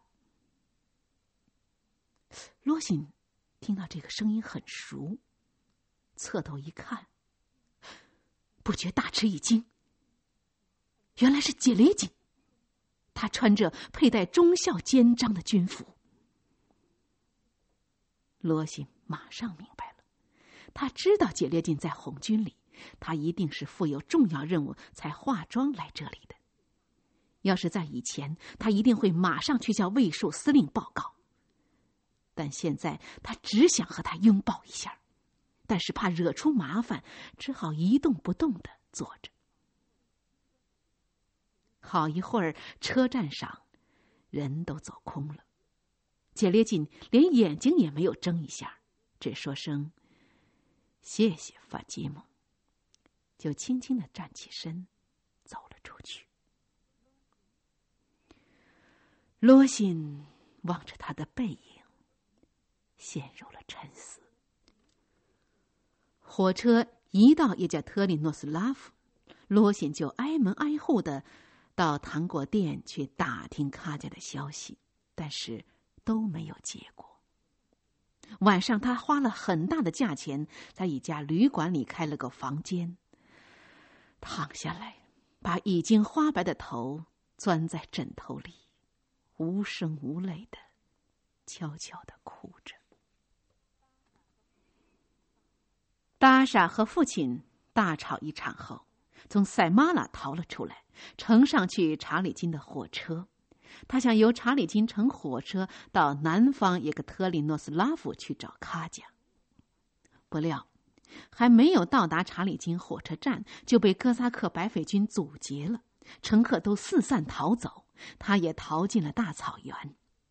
正不知如何是好的时候，恰巧遇见了被僧侣学校开除的满头长发的科什马克什米奇涅菲杜夫。这是一个很有点哲学头脑的爱唠叨的人，也幸亏了他，达莎在步行去查理金的几天几夜的路上，才未挨饿受冻。他们夜里走路，白天躲在麦秆垛里，饿了就找上几块牛粪，燃一堆篝火，烤一些马铃薯充饥。有一天，正当他们在黄昏的篝火旁休息的时候，峡谷里忽然响起了枪声，几位红军骑兵出现了。搭上被他们押往一所农舍。那位连长在屋里大声的叫着：“来，把那些寄生虫带进来。”他们走进屋内，才看清楚两个身穿军大衣的人。胳膊支在桌子上，面前点着一盏油灯。团长叼着烟斗，连长的皮肤粗糙的活像树皮。说：“你们在草原上驻军地区干什么？”大傻累得站不住了。啊，他会告诉你的。我可以坐下吗？嗯。从广泛的范畴去推理，指挥官公民，我感谢革命，你们摧毁了野蛮吃人的悲惨生活，因此不管人们是否愿意，只好转到崇高的事情上去。这儿是我唯一的资产。从怀里掏出一小包盐，你们看，这是我一片诚心的证据。你们斗争是为了人类幸福，可是你们常常忘了人的本身，让他们在字里行间失落了。别啰嗦，把你们的证件拿出来，让我们看看。团长接过他们的证件，仔细的逐页翻过去。他问大傻：“你父亲是谁？”我父亲是。普拉文医生是从前在塞马拉政府里当过部长的那个吗？是的。嗯，那么你呢？你这个蓄长发的人啊，说我。我两次被僧侣学校开除出来，为的是糟蹋粮食和做了讽刺宗教的歪诗。我父亲是塞拉托夫的校长，他曾把我用皮鞭打得皮开肉绽。我还有一些履历都附在我的身份证上了，长官。连长没有听完他的话，却对达莎说：“你的问题很严重。”接着，他就把达莎的证件给了团长。团长从嘴里拿下了烟斗，问道：“你？”是不是姓杰列金？是的。你还记得你丈夫的本名和父名吗？记得，伊凡伊里奇。在沙皇的军队里当过上尉。我想是的。现在是在红军第十一军里当连长。你认识他吗？大傻仿佛突然醒过来似的，他现在在哪儿？我最后一次跟他见面是在萨马拉，当时他差点被特务打死。事情是这样的，别急，别急，你会找到他的。我认识伊凡伊利奇，我们一块儿参加过对德战争，有一块从俘虏营里逃走。我的名字是彼得里古拉耶维奇梅尔辛。你也许听到他提起过我。你现在先休息去吧，明天我们再谈。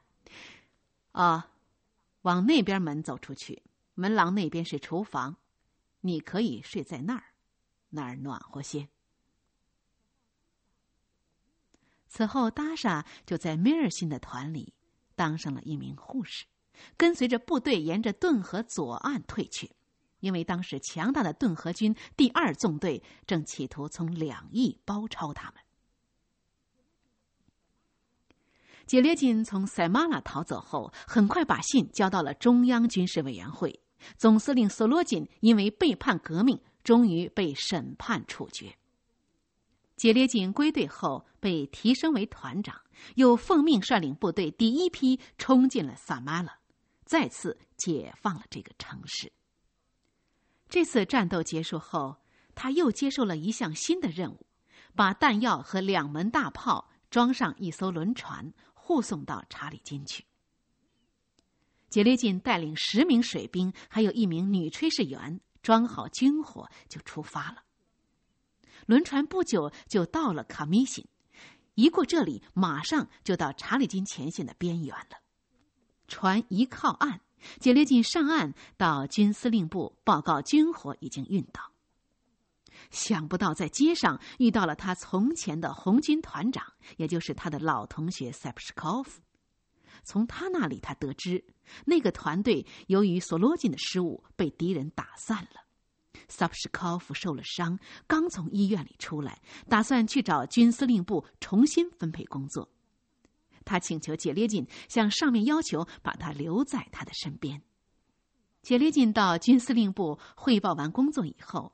上级同意萨普什科夫留在他身边工作，但却要他担任炮兵中队的指挥官，马上把大炮由船上卸下来，装上火车，开到弗罗普诺夫车站附近的炮兵阵地上去。他一下子又成了炮兵连的连长。一到阵地，他才知道前线的情况十分严重。顿河军共有十二个骑兵师和八个步兵师，分成五个纵队向这里挺进。他们这里实际上已是查理金的最后一道防线。目前的紧迫任务就是挖掘战壕，把挖出来的泥土筑成一道十四俄寸厚的叠墙，等待即将到来的血战。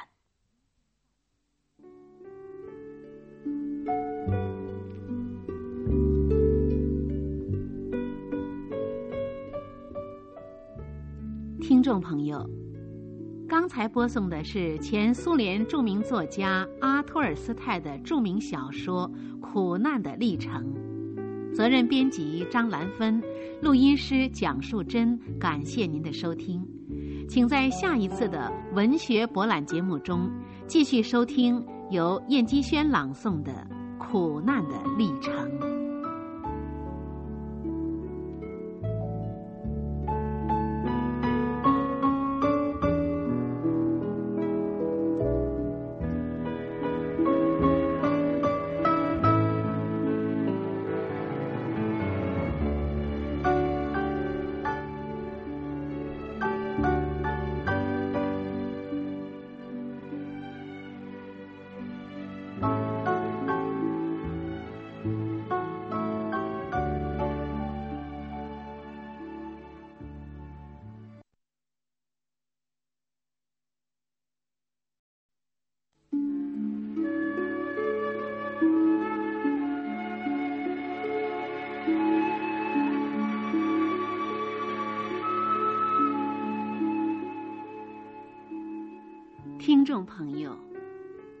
现在是文学博览节目时间。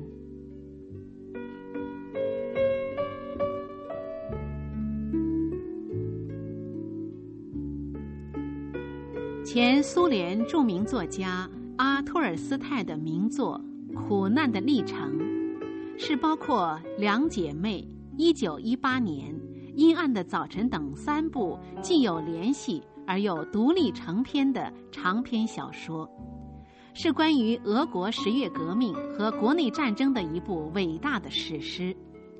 作者通过两对资产阶级知识分子恋人达莎和杰列金、卡贾和罗辛在动荡年代中的各自历程，表明剥削阶级出身的知识分子只有在革命斗争的考验中，才能获得祖国和人民的信任，寻找到自身的位置和价值。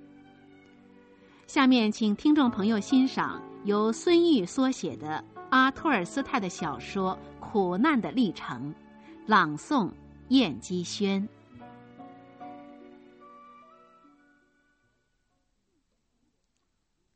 拂晓，敌人大规模进攻。顿河军马蒙托夫的铁甲列车在天边冒烟，炮弹从上空飞来，阵雨般的落在红军阵地的周围。杰列金连队的大炮也在怒吼，炮声震得头脑仿佛裂开一般。就在这个时候，敌人的一颗炮弹在杰列金的附近爆炸。他被震倒在几尺以外的土地上，立即被抬下了火线。达莎上班，走进病房办公室，要下班的医生对他交班说：“刚才送来一位指挥官，受了严重的震荡，我已经给他打了几针强心剂，心脏正常，可是至今神志不清。你要留意他的脉搏，万一细弱下去。”再给他打一针。在一张硬铺板上，达莎看见一个伤员头部包扎着绷带。走到近前，他差一点叫了起来。原来伤员就是他朝思暮想的杰列金。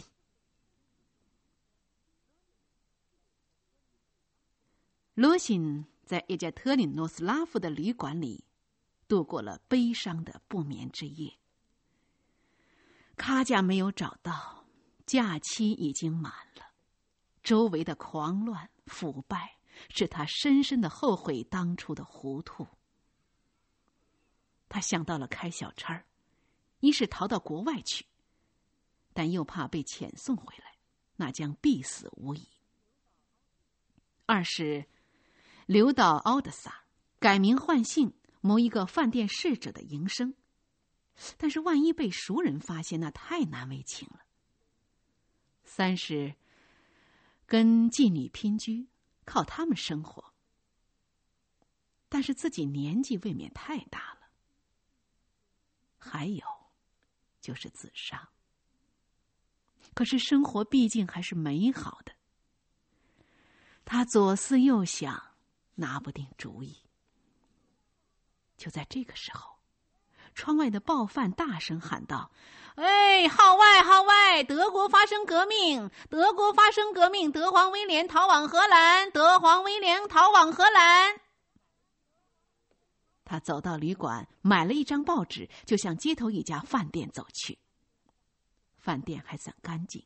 他吃了饭，打算坐四点钟的火车回库班。他在这里可以休息到下午三点。上尉先生，我能坐在你身边吗？罗辛抬起头来，发现说话的是一个戴眼镜的德国兵，于是点头表示同意。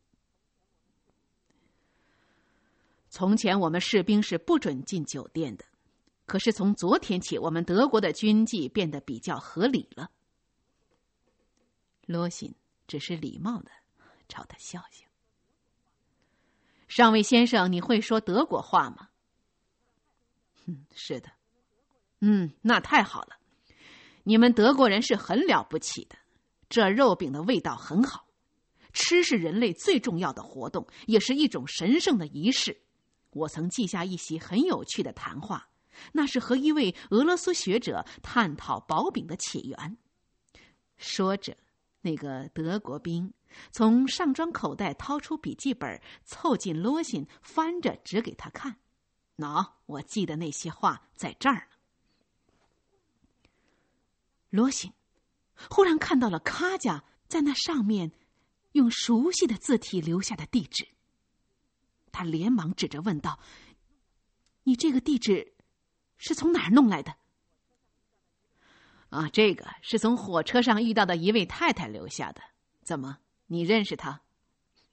是，她是我的太太。哦，上帝呀！我早就料到你不会死的，真是太富有戏剧性了。你是什么时候在去哪儿的火车上遇到她的？大概是今年春天吧，在去叶加特林诺斯拉夫的火车上。不过我没到那里就先下车了。那么以后，你们通过信没有？没有。回到部队后，我就听说他乘坐的那列火车被马赫洛手下的人抢劫了，所有乘客都不知道被带到什么地方去了。你知道马赫洛目前在哪个地区作战？根据最近的情报，他的司令部设在格尔耶普尔伊。谢谢你。罗西说完就离开了饭店。他把手提箱留在了旅馆里，只带了替换的衣服和一个背包，就上了开往格尔耶普尔伊的火车。坐定以后，他把肩章和帽徽扔到了窗外，因为万一碰到了马赫诺的人，他准备冒充为无政府主义者。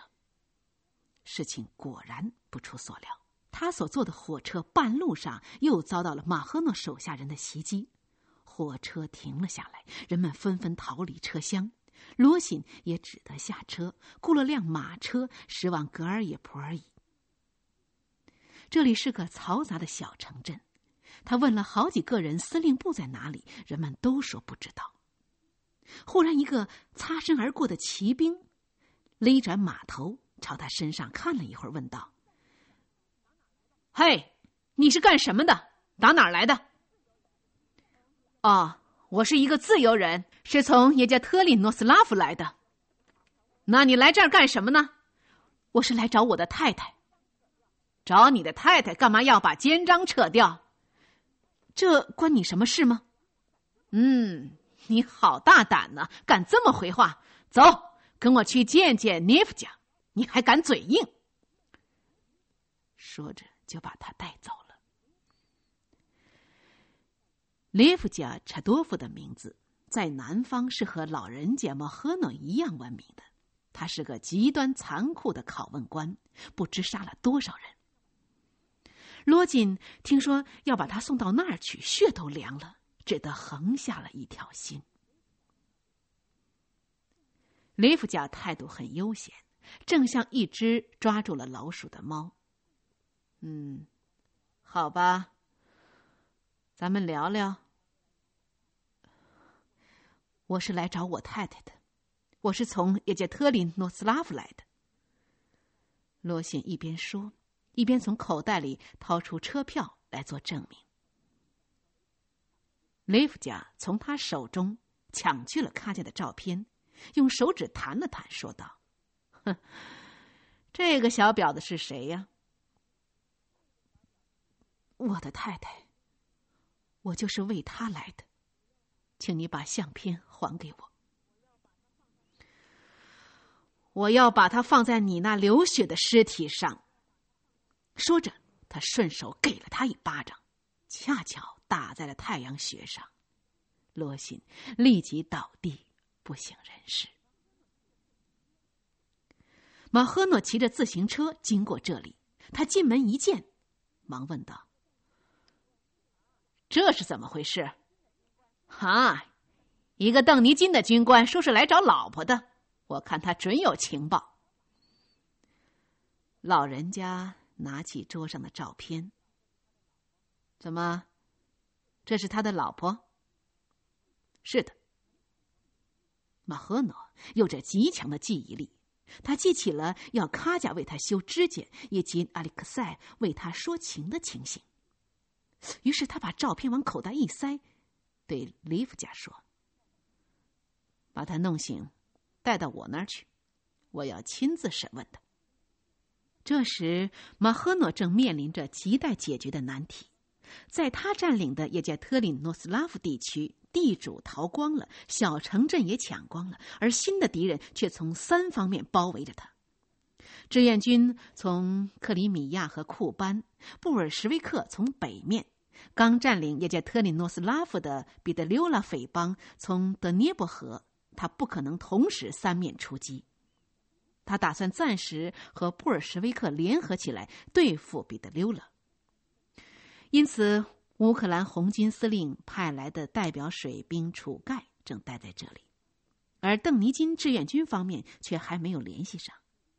现在罗信的到来正好可以造成已经联系上的声势，于是他对苏醒过来的罗信说：“我要你担任我的参谋，你的太太在我的第六旅，跟克拉希尔尼科夫家在一起，我们会找到他的。现在你先考虑一下我们对彼得溜拉的作战方案。”于是罗信急不可待。还是抽空在马赫诺的私人车夫兼保镖的陪同下去了一趟普罗赫勒特里农庄。可惜，人都走了，谁也不知道卡贾的去向。他只好又匆匆赶回格尔耶普尔伊。接着，他就拿着马赫诺的委任状。要他以参谋部代表的身份去叶杰特林诺斯拉夫革命委员会报道，并参加那里的推翻彼得溜拉市政府的暴动计划。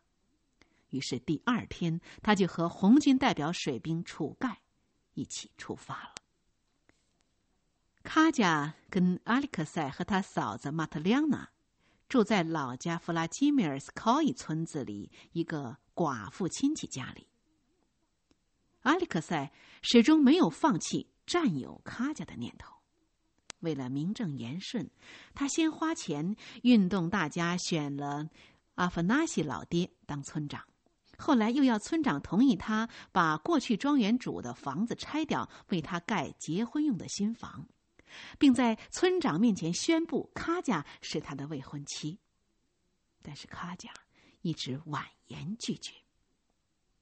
正月初，基普被红军占领，贫农委员会也成立了，还来了一位名叫亚卡夫的同志。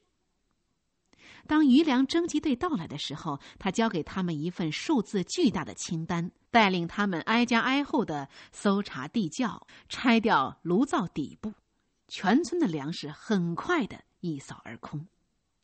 他又把阿里克塞找去个别谈话，要他交出所有的粮食和钱。否则，就把他送到肃反委员会去。回到家里，阿里克塞冲进地窖，将一匹匹料子包好，另把一些不值钱的东西和临时政府发行的纸币交给他的嫂子，要他送到贫农委员会去。另外，要他嫂子夜里把布匹装上大车，用干草遮好，送到吉蒙奇耶夫田庄。他走了以后，阿里克塞就来到了卡家的房间。快，穿上最暖和的衣服，跟我走。不，我哪儿也不去。什么？你这个婊子！我用金饲料喂你到今天，我不能把你留给别人受用。说着，他把卡贾抱到床上。卡贾死命的抵抗。不不，你这个野兽！阿里克塞动手扯他的衣裳。正在这个时候，马特亮娜敲门喊着：“嘿，快开门呐，阿里克塞！”阿里克塞不得已松开手去开门。马特亮娜一进门就说：“你这个傻瓜，还不快走！他们已经上这儿来了。”阿里克塞连忙拿起包裹，跑出门外，骑上马向河那边驰去。马特亮娜从箱子里拿出了一条裙子、一件上衣，撂给卡贾。随便到哪儿去吧。当天夜里，马德亮娜赶上大车走了，卡加一个人坐到了天明。第二天天刚亮，他就来到了贫农委员会。他敲门后不久，雅科夫拎着一只污水桶出来。啊，你来的正好，我正要派人去找你呢。他让卡贾坐下，随后在书桌抽屉里翻了一些时候，说：“你的丈夫，或者你的什么人，我们要枪毙他。他是个土匪。他不是我的丈夫，我跟他没有任何关系。”卡贾急忙解释：“我只请求你让我到莫斯科去。”卡贾把自己的身世、经历以及和阿里克塞的关系都告诉他了。他出去好半天，回来说：“那么，遵照教育人民委员会的指示，村子里必须办一所小学。老师没有。你本来条件是不合适的，但是现在找不到更好的。就让你试一试。就这样，卡贾成了村小学的女教师，孩子们都很喜欢她，她也很安心于自己的工作。突然有一天，马特亮娜来找他，一进屋就紧张的对他说：“你赶快离开这儿吧！阿里克在带着机关枪向这里来了，他现在已经变成了一个见人就杀的野兽。”果然，卡贾和马特里昂娜刚走不久，阿里克塞带着机枪冲进了村子，又抢又杀，连曾经被他选为村长的阿法纳西也被他枪杀了。卡贾在马特里昂娜的资助下，到了乌克兰的基辅，在一个幼儿园里工作。后来由于形势紧张，红军从基辅撤退的时候，经过批准，他回到了莫斯科。当他走到阿尔巴特街的旧居的时候，他仿佛做了一场梦。幸好他住的那个房间还没有人住，于是他清除垃圾、打扫机构，一直忙了好几天，才总算安顿妥当。接着，他就在马斯洛夫的陪同和指点下，到教育人民委员会去报道，领取粮食证。不久，他被指定担任普列斯尼亚区一个初级小学的教师，还担任扫盲夜校的教师。十一月初，杰列金所在的卡加林团调到后方来补充休息的时候，只剩下三百人了。由于已担任旅长的梅尔辛的建议，任命还在医院休养的杰列金担任卡扎林团团长。萨普什科夫为副团长，伊凡科拉为团政治委员，达莎也调来团部监搞一点戏剧工作。不久，敌人对查理金第三次围攻开始了。查理金疏散伤病员，达莎这时恰巧生了斑疹伤寒，团部就委托科什玛把他和另一位女伤员亚西尼亚隐藏到伏尔加河旁边的一个村镇去休养。敌人的围攻被粉碎了，司令部在斯大林的领导下进行了改组，准备在南方战线进行反攻。杰列金被任命为南方战线司令部属下的一个独立旅旅长。一到目的地，他走下货车，跟迎候他的几位军人一一握手。有一位头发花白、中等身材、风度严肃的人引起了他的注意。由于立即被引进了一辆马车，还没有来得及询问，马车就走了。走了好一会儿，在一座仓库式的屋门前停下。这里特为他准备好了一间屋子，窗台上点着一支蜡烛，放着一碟吃的东西。杰列锦放下背包，伸了伸腰，坐到床沿上，开始脱掉已被弄脏了的长靴。忽然传来轻微的敲门声，进来的恰巧是那个花白头发的中年人。于是他问道：“我想你大概是我的参谋长吧？”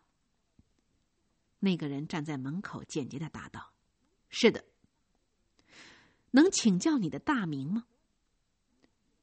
我叫罗辛法基姆彼得罗维奇。啊。原来是你呀，法基姆！真是没有想到。原来罗辛自从被马赫诺派随红军代表盖楚，却也在特里诺斯拉夫参加推翻彼得溜拉的起义以后，由于作战勇敢、指挥有方，起义很快获得成功。他同时也获得了盖楚的信任，但马赫诺的军队却乘机大肆抢劫。不久就被反攻过来的彼得溜拉匪徒打散了，马赫诺仓皇逃跑。罗辛和盖楚一起撤退的时候受了伤，住进了医院。这个时候，他接到了期待已久的任命，派在一个由军事学员组成的旅参谋部工作，旅政委就是盖楚。出院以后，他到基辅报道，不久就被派到这里担任参谋长。一天晚上，卡贾正在看托斯耶夫斯基的小说，忽然从钥匙孔里传来一个细小的声音：“卡贾姑姑，吉斯诺科娃要你去一下，上回说的那个罗辛军官在他那儿呢。吉斯诺科娃家已经挤满了人，大多是红军的眷属，正七嘴八舌的提着问题。卡贾怎么也挤不进去，就只好待在门口。他踮起脚尖儿，瞥见那位军官正在往纸上写什么，绑着绷带的头向下屈着。还有什么问题吗，同志们？这个低沉而严肃的军官声音使他面色突然变了。公民们，让这位女教师挤进去吧，快把她挤坏了。卡贾挤进屋子，那个军官正好抬起头，没错，就是他，罗辛。卡贾的头晕了，心乱作一团，终于晕了过去。卡贾。那个军官突然从人群中挤了过去。罗欣双手捧住他的脸，嘴唇直哆嗦，一遍又一遍的说着：“她是我的妻子，同志们，她是我的妻子。”回到家里，他点了用羊铁缸子做的油灯，深情的又仔细的看着罗西。他须发斑白。连眉毛也有几根是斑白的了，可是他的脸还是那么英俊。亲爱的，我相信你一定会走到这边来的。第二天，卡贾正在厨房里做饭，突然，他听到一个喊声：“卡贾，卡贾！”这是。达莎一面喊着，一面冲进了厨房。一见到卡贾，立即他就扑到他的身上，拼命的吻着。达莎穿着一件光板的羊皮短袄，围着一条农妇样式的披肩，背上还背着一个包裹。啊，卡贾，我的姐姐，我是多么想你啊！莫斯科简直像个村庄，幽静、寒冷、积雪。街上给踩出了小路，真是把人的腿都走软了。可是嘛，还背着梁普特的面粉呢。我们来回走着，后来你猜怎么着？一个军官从拐角上走来，我说：“请问同志。”这个军人拼命的盯着我，我忽然认出他来了，原来他是法基姆，我差点没有大叫起来：“你不是阵亡了吗？怎么又到这儿了？”法基姆笑得前俯后仰，接着法基姆把杰列金的情况都告诉我了。原来他们现在在一起工作，我的天哪，真是巧合！过几天，这里有一列医疗火车要开往他们那里，我们可以正好一起去。原来科什玛带领他和耶尼西亚在伏尔加河畔的一个小村子里养病。由于吃的很好，身体很快恢复。这时，杰列金已经到南方独立旅去任职了。于是，他们三个人决定到莫斯科来找卡贾。卡贾说：“快，快进屋吧！不，卡贾，先得给我们吃点东西。你瞧，我光顾跟你说话了。来，我把我的好朋友介绍给你。”他是多么了不起的人呢！多亏了他们，才保全了我的生命和一切。卡贾，我相信我们大家相聚在一起的日子很快就会到来的。达莎的愿望终于实现了。那是三月里一个阴暗的早晨，杰列金和罗辛请了短假，搭乘搭上的医疗火车来到了莫斯科。卡贾在车站上迎接他们。当他看见罗辛从车厢里伸出头来的时候，不等火车停妥，立即向他奔去，眼睛里闪烁着欢乐的光芒。这四个人终于重逢了，他们仿佛已经恋爱了好几个世纪，又好像刚刚开始恋爱。